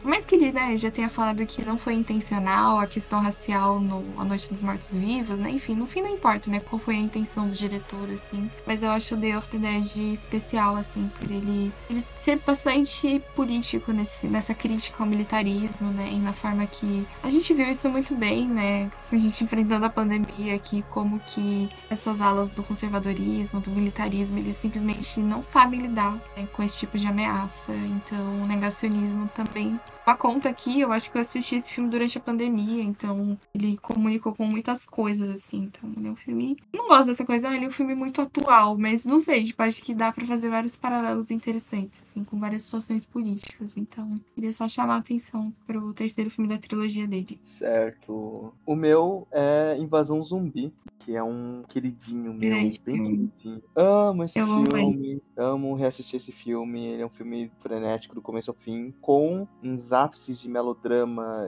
tão absurdos de bom, sabe? Eu gosto muito do desfecho que ele dá, essa relação de pai e filho. Pra quem não sabe, né, o filme, o nome original é Train to Busan, que é sobre esse pai que vai levar... Ele não tem tanto contato com a filha, né, ele é um homem de negócio e tal. E ele vai levar a filha até a casa da mãe. Eles têm que pegar esse trem até Busan. Só que começa uma invasão zumbi, uma infestação de zumbis. E tudo isso vai se passar é, com essa viagem dentro do trem, desse expresso. É um filme muito bom e chorei, chorei demais. Ainda choro. Toda vez que eu vejo aquele final, eu começo a chorar. Ai, eu também. Nossa, eu chorei muito nesse filme, primeira vez. A minha mãe ama esse filme, inclusive, é um dos filmes favoritos dela. Nossa, com meus pais também. Muito bom.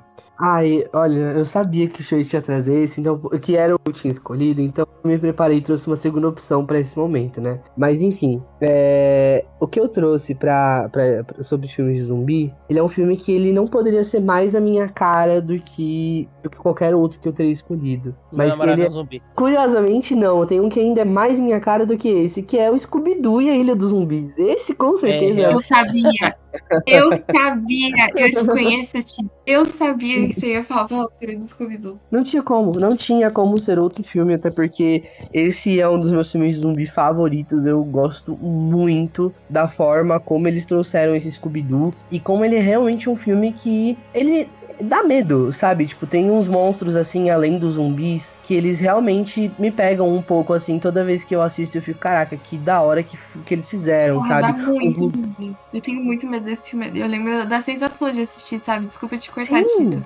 Mas é imagina. essa sensação muito estranha de, tipo, tá vendo uma coisa do Scooby-Doo. Só que você fica peraí, eu tô com medo de uma coisa do Scooby-Doo. Então gerou uma estranheza Hum. muito, muito grande, assim, quando eu assisti, quando era nova. Pô, e tem Demais. um eco aí, né, Tito? Oi? Tem um eco aí, porque você tava elogiando Cat People, e aí, tipo, esse filme é o Cat People reverso, né? Porque os Cat Sim! People. Exatamente. E é muito bom. é- é- eu acho muito interessante ele, porque até os locais, né? A caracterização assim dos locais é muito bem feita. É tudo realmente muito assustador. Tem lugares assim que eu ficava, caraca, velho. Eu teria muito medo de estar ali e tal. E basicamente, se você não conhece esse filme, você é maluco, mas eu vou te contar a história.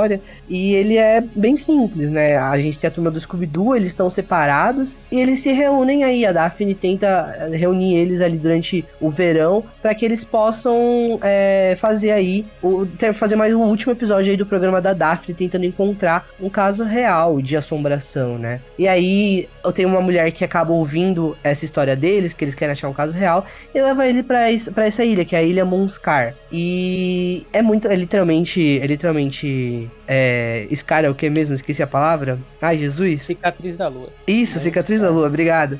E é muito legal isso, né? Porque a gente vê que é um primeiro caso real, real mesmo, assim, né? Que eles, que eles investigam. Isso é muito legal, porque, cara, eu juro, quando eu era criança eu tinha um medo desgraçado desse filme. E é tudo tão bom, os zumbis eles são tão bem feitos, sabe? Toda a história é tão bem colocadinha assim e tal. E tem um plot twist maravilhoso, é tudo muito legal, muito legal mesmo, viu, galera? Então eu super recomendo esse filme. Nossa, eu morria de medo quando eles estão dentro da mansão e aí acaba a luz, assim, viu? Eu tinha muito medo dessa parte, assim, tipo, dentro da, da casa, assim, Sim, sabe? Sim, Nossa, sim. isso foi muito legal.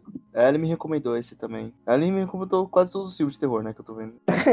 É, acho que é a Ellen que começa, inclusive, falando sobre filmes com demônio, sobre demônio, enfim. Bom, eu viajei há mais de 100 anos e escolhi o Hakusan, né? Acho que ficou o subtítulo é A Bruxaria ao longo Brabo. dos séculos, alguma coisa assim. Muito impressionante, assim, meu. Ele é um filme de 1922. Acho que, eu não sei se foi o filme mais mais antigo que eu já vi, assim, mas é, é isso, né? Tipo, ele vai contando essa coisa da história da bruxaria, assim. Então ele vai passando por, por várias por várias eras, assim, e tem aquela imagem muito icônica do demônio no caldeirão, assim, né? Já, vocês já devem ter visto em algum lugar, assim, já foi replicado em vários lugares também. E, tipo assim, eu admito que não foi fácil de assistir, porque ele é um filme. É um filme mudo, né, obviamente. E ele é um filme, né, ele tem Tipo assim, geralmente esses filmes. Ele é, tipo assim, não é um filme longo, né? Mas eu, ele é um pouco mais longo do que os filmes, esses filmes mais antigos costumam ser. Eu admito que eu tive uma certa dificuldade, né? Eu acho que a gente sempre sente isso, assim. Pelo menos eu que não vi tantos filmes mudos, assim, eu tenho essa. é, recorrentemente eu tenho essa dificuldade, assim, de me concentrar vendo o filme, né? Quando ele é um filme mudo, assim, e tudo. Hum. Mas eu gosto muito do demônio desse filme, né? E ele virou uma imagem muito icônica, assim, então eu logo pensei nele. ele pra essa categoria. E esse filme, ele, ele também é meio que um avatar, assim, do que era o cinema estadunidense pré-Código Reis, né? Que foi o código de censura que passou e tal. Nossa, é E, cara, verdade, né? Ele é um filme que ele lida o tempo todo, assim, com essa temática sobrenatural, com é, ideias, né, de incitação de violência e tal, e sexo, muito sexo, assim, que era muito Sim, comum no ele- cinema americano Eu até fiquei muito surpresa.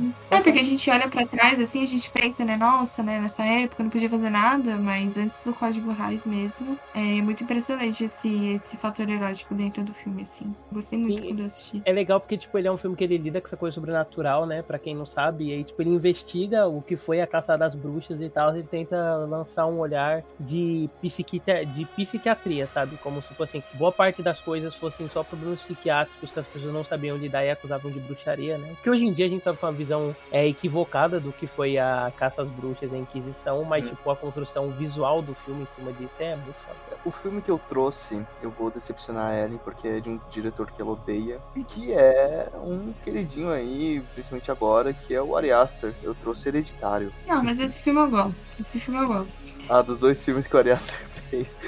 Não, aquele Bill, Bill's Afraid eu me ah, recuso. é, ele fez tipo, aquele Bo assim, Bo Está com? Medo, né, do Rockin' Phoenix. Esse É, aí eu não, esse aí, ainda. desculpa, não tô sem troco hoje, sabe? Passa amanhã. Tô sem troco hoje.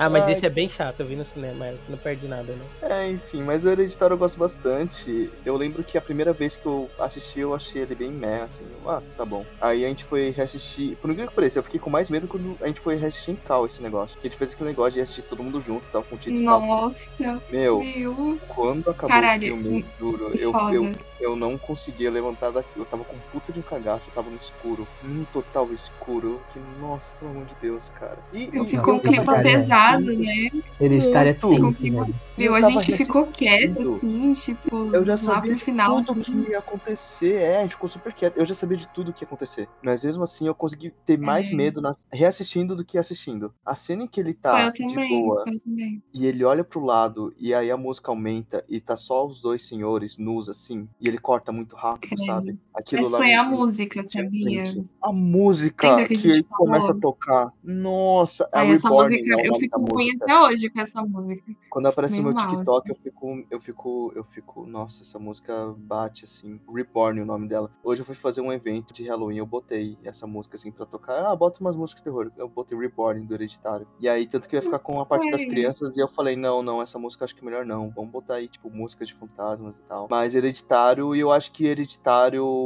eu quase coloquei no melhor a reassistindo, porque eu acho que ele melhora reassistindo. Nossa, Hereditário realmente é um filme que me pegou muito e provavelmente é o filme que eu mais fiquei com medo assistindo assim, né? Acho que talvez ele e Sobrenatural estejam assim, pau a pau. A Ellen assistiu comigo Sobrenatural, foi ela que escolheu, maluca. Eu fiquei com muito medo aquele dia.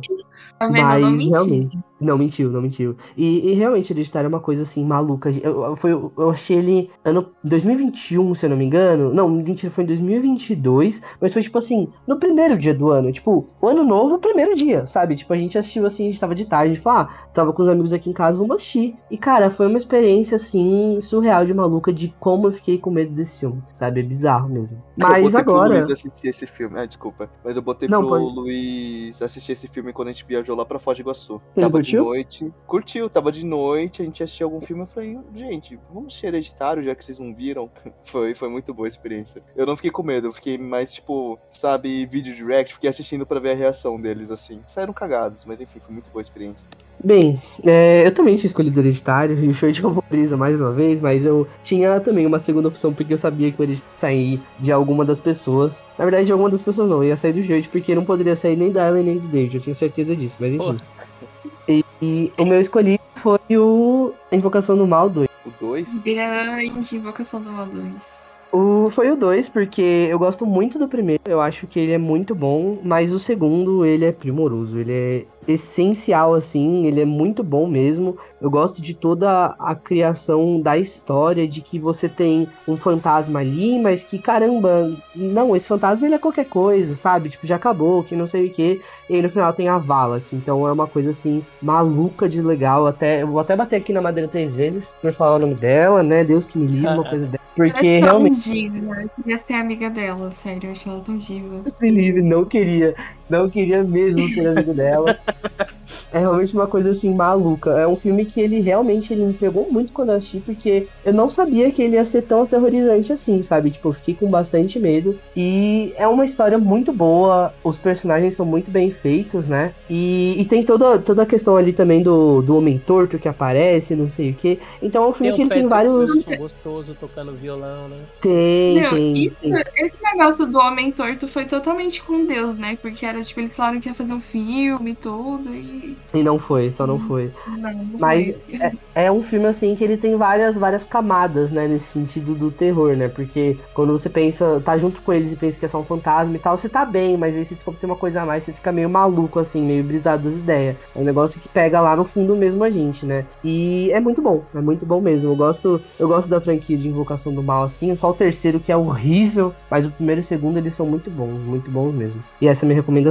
Então, o meu é o Arraste-me para o Inferno, porque Hum, o Sam Raimi, Sam novamente Raimi, aqui. É, eu amo o Sanheim e eu amo a criação de Querido. criaturas que ele faz, sabe? Então, tipo, tudo bem que várias vezes que o demônio tá possuindo figurantes, assim, parece os Deadites, né? De, é, de Evil Dead, assim. Inclusive, a icônica cena que o demônio possui o cara depois de possuir o bode, o cara flutua e dança no ar, assim. As pessoas não souberam apreciar na época, eles ficaram como se fosse tosco e tá totalmente de acordo com essa proposta exagerada do filme. Mas o Lamia, que é o demônio que persegue ela, pra mim é tipo top demônios fáceis, assim. Porque ele não se, ele não se rende ao sacrifício, assim. Ela mata o próprio gatinho pra ela, que é o maior sacrifício que o ser humano pode fazer. E ele vai lá e vomita o gato na frente dela, assim, quando ele tá no corpo do cara. E ele de bode, é, com trejeitos humanos, assim, bonecão, é muito perfeito, cara. O bode, o bode Lamia de Arrasta-me para o Inferno. Top demônios do cinema, muito fácil. Então vamos para nossa antepenúltima categoria, que são filmes que melhora reassistindo. Esse aqui, né, eu tava com o Hereditário, que nem eu falei pra vocês. Eu acho que ele funciona bastante, principalmente quando a gente vai falar, tipo, quando você meio que entende a coisa do Paimon, esse negócio de ser o filho homem, você meio que vai vendo a luz passando, sabe? Uhum. Você assiste ele mais atentamente, alguns detalhes. Tipo, gente que você vê no final do filme, você percebe que tá no velório da, da avó, sabe? Pequenas coisas, assim, detalhes que você, nossa, legal e tal. Mas eu não sou muito de reassistir filme. E já que Demônio eu botei Hereditário, eu coloquei Pânico, que. Pânico, acho que a primeira vez que você assiste é muito bom. Só que eu, é um dos filmes que eu gosto de reassistir muito, sabe? E pra mim ele não, não perde, assim. Tanto que eu acho que a primeira vez que assisti Pânico, eu achei ele legal, ok. Só que eu acho que quando eu fui reassistindo, eu fui gostando mais e mais ainda, sabe? Eu acho que mais por ter, tipo, conhecer os personagens mesmo, eu tenho um problema muito grande com slashers, que eu sou horrível com lembrar de personagem, cara. Eu não entendo, eu preciso meio que ficar marcando quem é cada quem, qual, qual a relação deles, sabe? E Mas geralmente eles estão mortos entre um filme e outro, né? Não vai fazer tanta diferença assim. É, mas eu, eu gosto de saber as relações, sabe? Entender o que tá acontecendo, assim. Pânico, quando eu fui reassistir, olhando pro Stu e outros personagens, assim, eu, fiquei, eu achei eu achei melhor, assim, sabe? Aí ele me viu assistindo aquele Você é o Próximo, eu tava todo minuto, tipo, não, essa aí é quem? Essa aí é o, é o irmão do cara.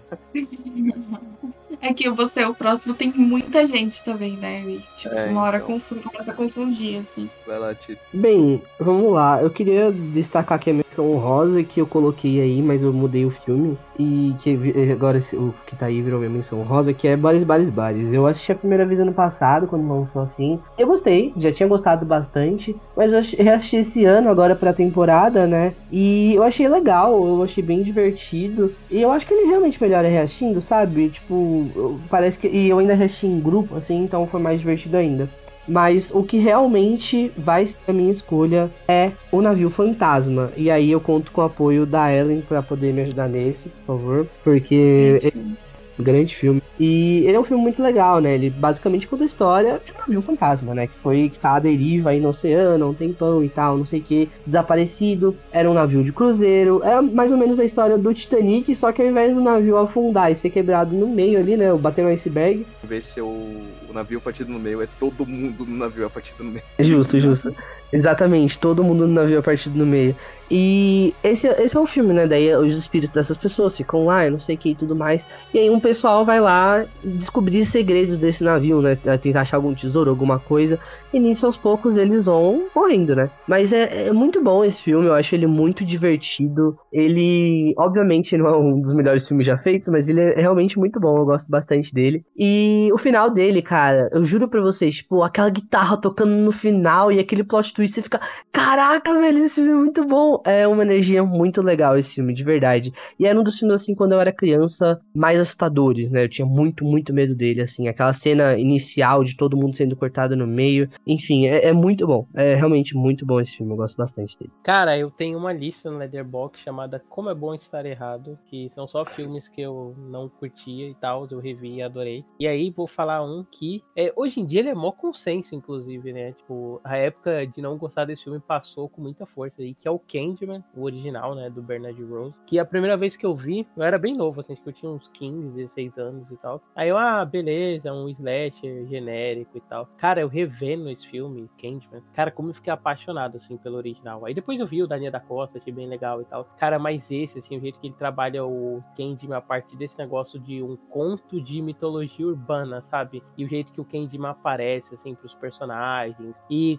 e todo o arco da protagonista, assim, tipo, ela entendendo o que é a lenda urbana é a contação de histórias, e no final ela se tornando isso, meio que num arquétipo quase Joana Darkiano, sabe? Em que, tipo, ela é queimada viva e depois disso ela mesma vira uma lenda urbana, ela vira meio que o novo Candy. Mas acho muito foda, cara, não tem como não. É muito bom rever o filme e perceber que eu com 15 anos não sabia de nada, né? Quem diria?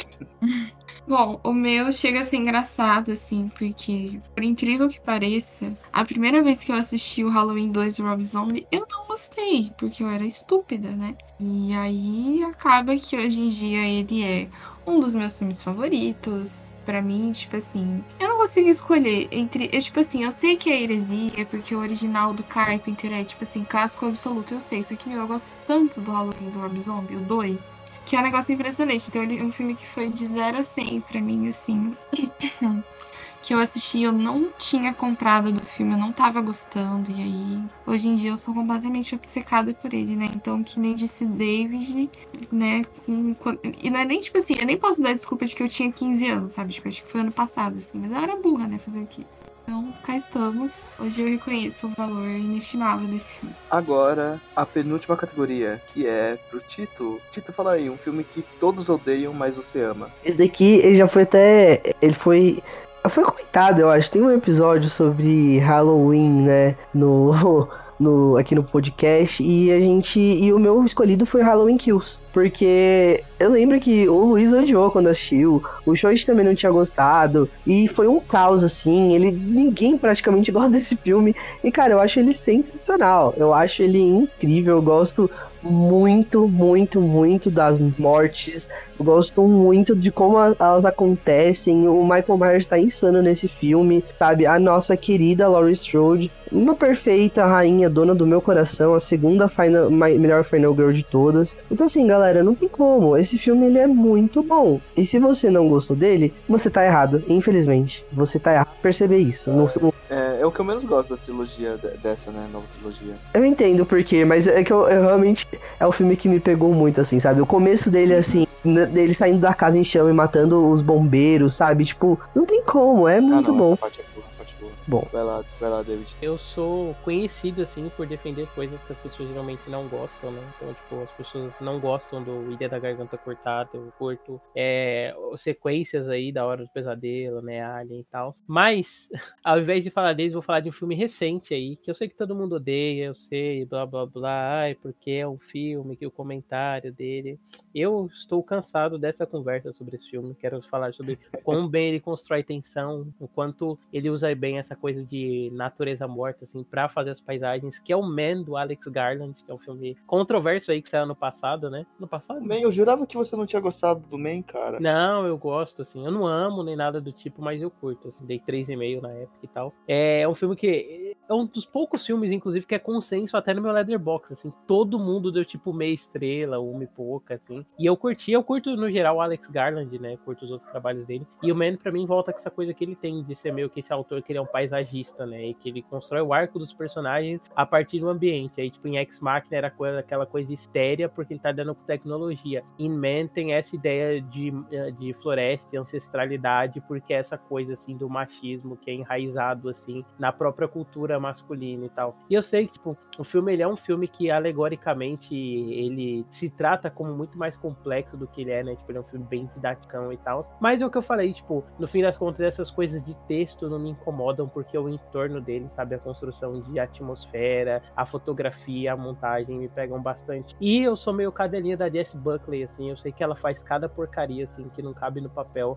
mas eu adoro ela, sabe? Tipo, toda vez que ela faz um filme independente, tipo, algum desses diretores questionáveis aí, tipo, Ari Aster da vida, eu, puta, lá vou eu gastar mais duas horas dando moral, assim, pra Jess Buckley. É, e até o recurso que o, todo mundo acha idiotíssimo no filme, assim, que todos os homens são feitos pelo mesmo ator, para dar essa ideia, né, de que, tipo, o comportamento masculino é igual e ele é sempre feito por pessoas, tipo, se comportando da mesma maneira. Tipo, é, com certeza isso é batido, né, não discordo e tal. Mas eu curto, assim, tipo, o quanto isso cria tensão pra personagem, sabe? Tipo, ela olhar para diferentes lugares e só ver o mesmo rosto repetido. Enfim, eu curto mesmo. Bom, eu continuo aqui no meu caminho de defesa por Halloween Ends, né? Já Sabia, tá eu batido, já devia ter pego outro filme. Devia ter pego outro filme. Eu já fiz essa discussão um milhão de vezes aqui dentro do Zcast. Mas aqui não tem o que fazer, entendeu? Tipo, eu realmente tive essa euforia no cinema e é uma euforia que se mantém, assim, tipo, eu acho que se eu reassistir o filme eu vou gostar igual, assim, mas eu acho um filme, eu acho que ele é o tipo de filme que, acho que para além de ele, sei lá, no futuro ele vai se tornar, tipo, um filme que as pessoas vão olhar, vão voltar e vão falar, nossa, peraí, tinha uma coisa especial ali, né? Eu acho que ele é um filme que não é que é, é uma espécie de milagre ele ter acontecido, e acho que não é à toa ele ter sido tão odiado, né? Mas ele não é, ele não é um milagre porque o David Gordon Green, né, ele tava fazendo o dinheiro dele, ele foi muito esperto em fazer o primeiro filme do Halloween bem, né, convencional, assim, bem pé no chão, dentro do que foi estabelecido dentro da franquia clássica. E eu acho que ele, sabe, fazer o que ele fez nesse filme, assim, foi muito corajoso e eu gosto, eu amo ele por isso, assim, mas não, a gente não pode comentar muito do David Gordon Green, porque tópico sensível. Eu não assisti o Exorcista ainda, mas eu tô com maus pressentimentos, pressentimentos terríveis, né? Então, fiquem em stand-by aí, aguardem os próximos capítulos. Nossa, certíssima, Ellen. Por favor, pray for Ends. Um É, eu que gosto eu peguei aqui se chama Verão de 84 e é sobre esse grupo de amigos e tal. É a minha cara esse negócio, é um negócio meio Goonies, meio conta comigo, que esse grupo de, de moleques que andam de bicicleta pela cidade, que eles estão no verão, estão sem nada pra fazer, e aí eles veem um cara meio estranho e fala, ah, se a gente inves- investigar esse cara aqui? E aí eles começam a achar que esse cara é um assassino. E é isso, a premissa. Enquanto eles estão, tipo, descobrindo a puberdade, sabe? Então, tem uma garota que o grupo inteiro gosta, e eles estão tão nisso, assim, das crianças estarem passando por problemas, e ele nunca foca no problema, sabe? Então, tipo, você vê que um- uma das crianças tem os pais que provavelmente vão divorciar, que os pais brigam fisicamente, e o filme, tipo, mostra isso, você vê que a criança às vezes fica alterada, e eles falam, ah, o que que foi nada, sabe? Porque quando ela tá com o grupo é outra coisa, e o filme continua. E eu entendo do pessoal não gostar muito, eu também não gosto muito do ritmo, coisa do tipo. Só que eu tava meio cabisbaixo até chegar no terceiro ato, o famoso terceiro ato. Meu, É, Já descobrimos Quando- que o Shoichi ele paga pra ver terceiros atos e ganha filmes de brinde. irmão, quando o filme começa a realmente encarar a parte do terror, encarar a parte do sangue, encarar a parte de, de coisas sobre assassino e da de, de morte mesmo, nossa, o vilão desse filme é muito bom. Eu gosto muito do desfecho que ele dá pro vilão. Meu, o desfecho que ele dá pra esse vilão é muito, muito bom. O, a última categoria vai começar com o David. David, qual é o seu filme de terror favorito, depois de tudo? Todes, repete comigo, todes. Que eu não consigo escolher, cara. Que saco. E olha que recentemente eu fiz uma lista de 100 filmes de terror favoritos. Bom, então vocês entrem na minha lista e podem pegar qualquer um dos 100 filmes que estão lá, que ele é o meu filme de terror favorito, vai depender do meu humor, né? Não, a tua lista tá lá. Então, vários filmes que eu comentei aqui estão lá, de Cat People, é, o Shadow of Dalbit, alguns que eu não comentei aqui, mas eu vou comentar, tipo Carrie. Rosemary e tal, Carrie. Cara, é que são filmes muito queridos, assim. Mas, ai, que ódio, não sei, cara. Alguma coisa entre A Hora do Pesadelo, Fantasma, Carrie, O primeiro Hora do Pesadelo? A franquia toda. Ah, é, tá. é que é complicado. Ah, assim, tá. filmes- É que são filmes difíceis, né, cara? Tipo, eleger um só favorito no meio do horror, que é um gê- que é um macro gênero com tantos subgêneros tão complexos, tipo, tão difíceis, sabe? Ai, é complicado. Mas é alguma coisa assim, sabe? A- talvez Algo a franquia tipo. A Hora do Pesadelo como um todo. Nossa, o novo pesadelo é tão bom, amo. É, E tá vendo? É isso que é o foda, porque, por exemplo, eu posso falar que é o novo pesadelo, mas é a Hora do Pesadelo 3, é a Hora do Pesadelo 1, entendeu? O 2 é tão bom. Ai, ai, difícil. E Perfect Difícil. Blue, sabe? Ai, enfim. Tá, fico- eu fico com a série A Hora do Pesadelo como um filme de terror favorito. Até porque do 1 ao Beleza. 6 é uma narrativa muito boa. Bom, por incrível que pareça, eu tenho um filme favorito de Olha terror. só. É que assim, na real, é que nem o David falou, eu tenho vários. Eu tenho, não sei, Companhia dos Lobos. Não, como é que fica o nome? É, é a A Companhia, dos Companhia Lobos dos em Lobos, né? português também? Sim. Companhia dos Lobos.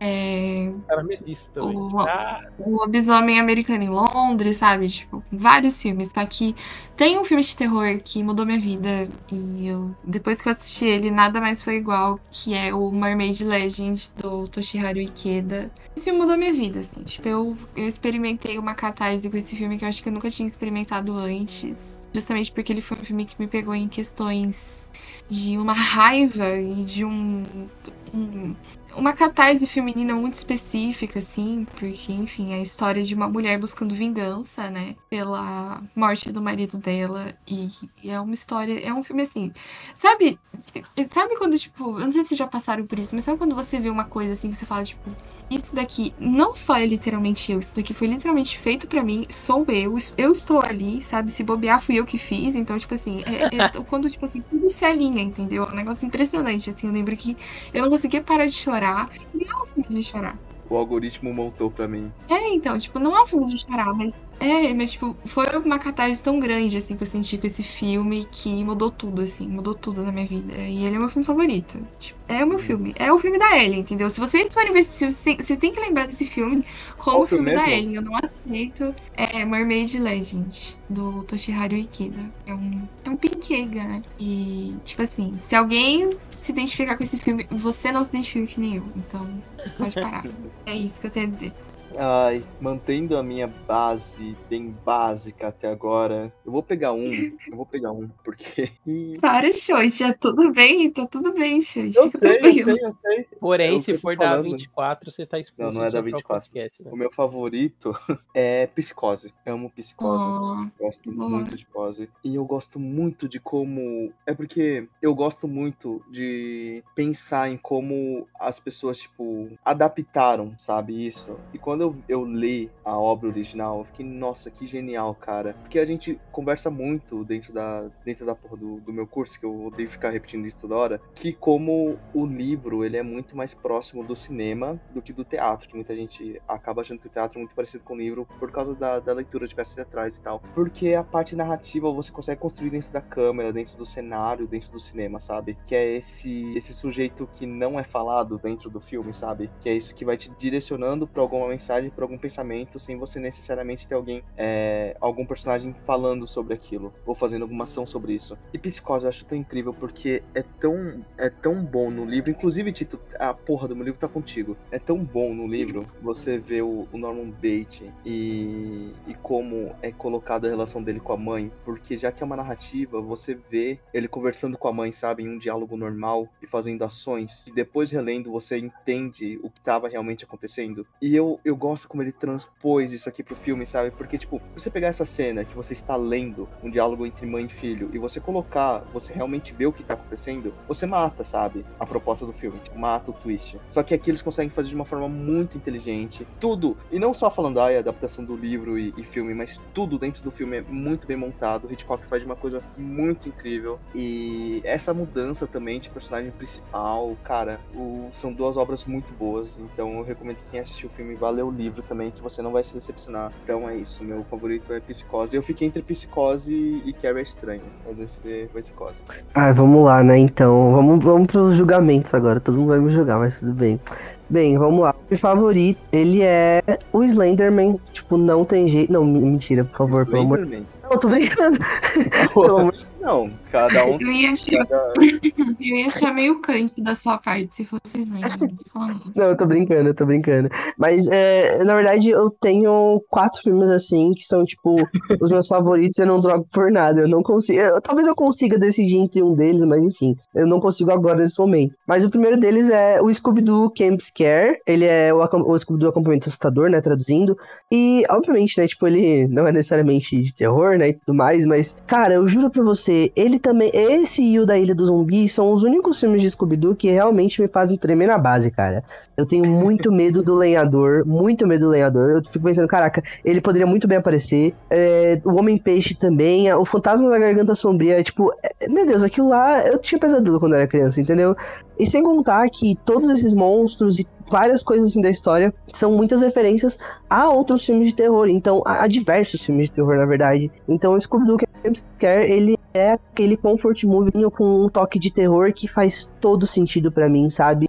Tem muito a ver comigo, eu gosto dele, de verdade mesmo. Aí a gente tem Maligno, que eu acho muito bom, eu, eu genuinamente gosto muito de Maligno, e acho que muito mais do que só o filme, ele me trouxe uma experiência que eu não tinha tido até então com os filmes de terror. E é por isso que ele tá entre os meus favoritos. Eu, eu tive uma experiência muito, muito boa mesmo. Rock Horror Picture Show, eu não preciso nem falar, eu já comentei aqui, né? Eu não podia colocar ele aqui de novo, mas eu tô colocando, foda-se. E ele é um dos meus favoritos da vida, assim, de filmes favoritos mesmo. Eu gosto muito dele. E por fim, o que seria, entre aspas, aí, o primeiro lugar, sabe? Se, se é que a gente pode colocar dessa forma, mas era o que realmente estava pra ser falado, que é o Pânico. Eu acho que o Pânico, ele foi muito mais do que um filme pra mim, que nem eu falei, ele também foi uma experiência, mas além de tudo isso, o Pânico ele me gerou outras coisas além da experiência do filme, sabe? Ele me gerou é, ir ao cinema com o Shoichi, com a Ellen e com o Kaique pra poder assistir. Ele me gerou essa euforia de ver o 6, ainda que o 5 não tenha sido tudo aquilo que a gente esperava. Ele me gerou maratonar todos os filmes em um dia só, sabe? E me gerou. Você assistiu a série Scream? Sim, me gerou assistir a série Scream Ai, Eu também. amo, eu amo a série. Nossa, foi tão legal. Lembra, chat, quando a gente assistiu? A gente tava na escola. Nossa, foi três muito legal. vezes Todo mundo essa viu. série. E mais do que isso também gerou momentos, tipo, de conversar com vocês, sabe? Gerou momentos de interações no Twitter, gerou momentos de muitas coisas assim, que interações com outras pessoas na vida real também, sabe? Que os, os episódios de podcast que a gente gravou falando sobre Pânico, que foram sempre muito legais, sempre muito divertidos. Então, assim, eu acho que o Pânico ele acabou sendo uma referência pra mim, sabe? E toda, eu amo muito Slasher, né? Já começa por aí. E ele, como tendo essa vibezinha e, e tudo, toda essa história muito legal, todo esse lado queer e tudo mais. Eu gosto muito de Pânico, muito. É, é isso, e ele provavelmente acaba sendo meu favorito muito por conta disso, né? De todos essas, esses extras que ele acabou gerando pra mim. E é isso, eu encerro minha fala de- aqui com. E Essa assim, conclusão. a gente encerra o episódio que ficou bem longuinho, né? Você falando no começo do episódio. Ah, vai ser VaptVupt, cada um faz o. O legal é o, o Dr. Rafael Pedra falando, gente, será que vai demorar muito? Eu tô pensando se eu participo. Eu falei, cara, É, umas duas horas. Eu queria só fazer um comentário que eu não tive a oportunidade de fazer, pois eu não estava presente no episódio, sobre Sobrenatural ser o, meu, o filme que mais me deu medo, né? O que mais me assusta. Porque a Ellen estava presente nesse dia, ela sabe como foi. Eu juro pra você, aquela cena que o bicho aparece atrás do cara, eu e a Ellen, é, eu juro, eu tive, eu tive um infarto, a minha pressão baixou. A minha pressão baixou, tipo, eu enxerguei nossa, tudo é preto verdade. assim. Você ficou mal Lembra mesmo. disso? Lembro. Foi muito bom. Meu, é muito engraçado mostrar esse filme pra quem nunca viu e não conhece essa cena, porque, tipo, meu, Mas é uma coisa deliciosamente já, né? rolê. É, então, Nossa, eu acho que o bom. Kaique não viu ainda. Ele deve conhecer a cena, né? Mas acho que ele nunca viu o filme, eu tenho que mostrar pra É. ele. Essa cena Foi muito bom. manchada, assim, já. Muito bom. Eu não assisti, E- eu, eu conheço que, que cena que é. E eu queria agradecer também, né, ao podcast aqui, o Enthusiacast, porque, cara, eu só assisto filmes de terror hoje por causa do podcast, assim, por causa da Ellen Do Choit, do David, assim, vocês recomendaram, foram trazendo, me trazendo mais pra esse mundinho e eu já gosto bastante. Então, eu não estaria nesse episódio aqui se fosse, por exemplo, há dois, três anos atrás, sabe? Então, muito obrigado aí, vocês são Tá, fal- queridos. tá faltando a gente voltar com cinco filmes pra gente ser Oh, obrigado a, a entender o gosto dos outros, né? Sim, faltou. Quando a gente estiver formado da faculdade, quem sabe? Quem sabe, né? Se isso aqui se tornar de alguma forma sustentável pra gente também. Sim, Nossa, quem já sabe. Quem sabe? Vocês É, podem podcast por amor, né? Podcast por amor. Se vocês ouvintes Tomara. quiserem ajudar a gente, pode dar um, umas estrelinhas pra gente aí classificar. Ó, a gente vai deixar uns links também com alguns produtinhos da Amazon, clicando, comprando por lá, a gente recebe um cachezinho, né? A gente vai deixar algumas coisas de pânico, algumas coisas de. Nossa, tanto Evil filme. Dead. Evil, Evil Dead, Carrie, várias coisas do mainstream de terror que é facinho da gente encontrar o link, né? Enfim, e vai ter coisa. A gente, a gente sempre coloca umas coisas meio carinhas pra quem quiser, sei lá, comprar o box inteiro da Hora de Pesadelo por 300 reais. Comprar um mini Ou- projetor, né, chefe? Ou uma caneca de sexta-feira 13, entendeu? É 8,80, assim. E, inclusive, vão ouvir o Pinguim Dançarino, né? Podcast de cinema. Você quer falar um pouquinho, David? Ah, o podcast, né? O meu podcast, no caso, tem episódios semanais. É... Agora, inclusive, quando esse programa sair, ele vai ter saído o nosso especial de Halloween. Vocês vão saber quando vocês acessarem lá o feed. Vou deixar essa curiosidade aí pra vocês. Eita, especial de Halloween. É, pra você ver, né? É, e eu tenho um monte de lista no Letterboxd. Vocês estão me seguindo no Letterboxd, no Twitter, são as redes sociais em que eu sou mais ativo, assim. Eu tenho uma lista de 100 filmes de terror favorito. Esses dias eu fiz um videozinho, inclusive, de 90 recomendações em 90 segundos. Então, tipo, Caralho. tá tudo lá de fácil acesso. Me sigam lá no, nas redes sociais também, além de conhecerem meu podcast. É, e o resto você vai encontrar, né, na descrição. Eu, Ellen, Tito, somos o Enthusiast, vai ter tudo ali. E a Ellen tem o canal do Naked Blood, que é um canal de terror, né, Ellen? É, se quiserem seguir a gente no Twitter, Naked Blood, no Instagram, a gente não tá postando mais, mas um dia a gente volta com podcast, um dia, um dia, quem sabe. Mas a gente sempre tá postando umas indicações de filmes legais, né? Cinema perturbador, cinema extremo, assim. Então, quem se interessar por essas doideiras, segue a gente lá. Não esquece de seguir a gente no Twitter, arroba EnthusiaCast, e no Instagram, arroba porque daqui a pouco estamos chegando no nosso episódio especial de 100, 100 episódios. E a gente tem que ver isso aí também, né? Pô, a gente vai fazer. Mas enfim, obrigado por ter ouvido. Recomende esse episódio pra alguém que gosta de terror, mesmo ele sendo longuinho. Eu espero que vocês estejam fazendo coisas bem produtivas nesse momento, enquanto estão ouvindo esse episódio. Irra. Igual eu, que tô tirando prints do Green Snake do Tsuhark. Lavando louça, indo pra academia, enfim. Recomenda aí quem tá contigo. E ficamos até a próxima. Tchau, tchau. Falou, galerinha.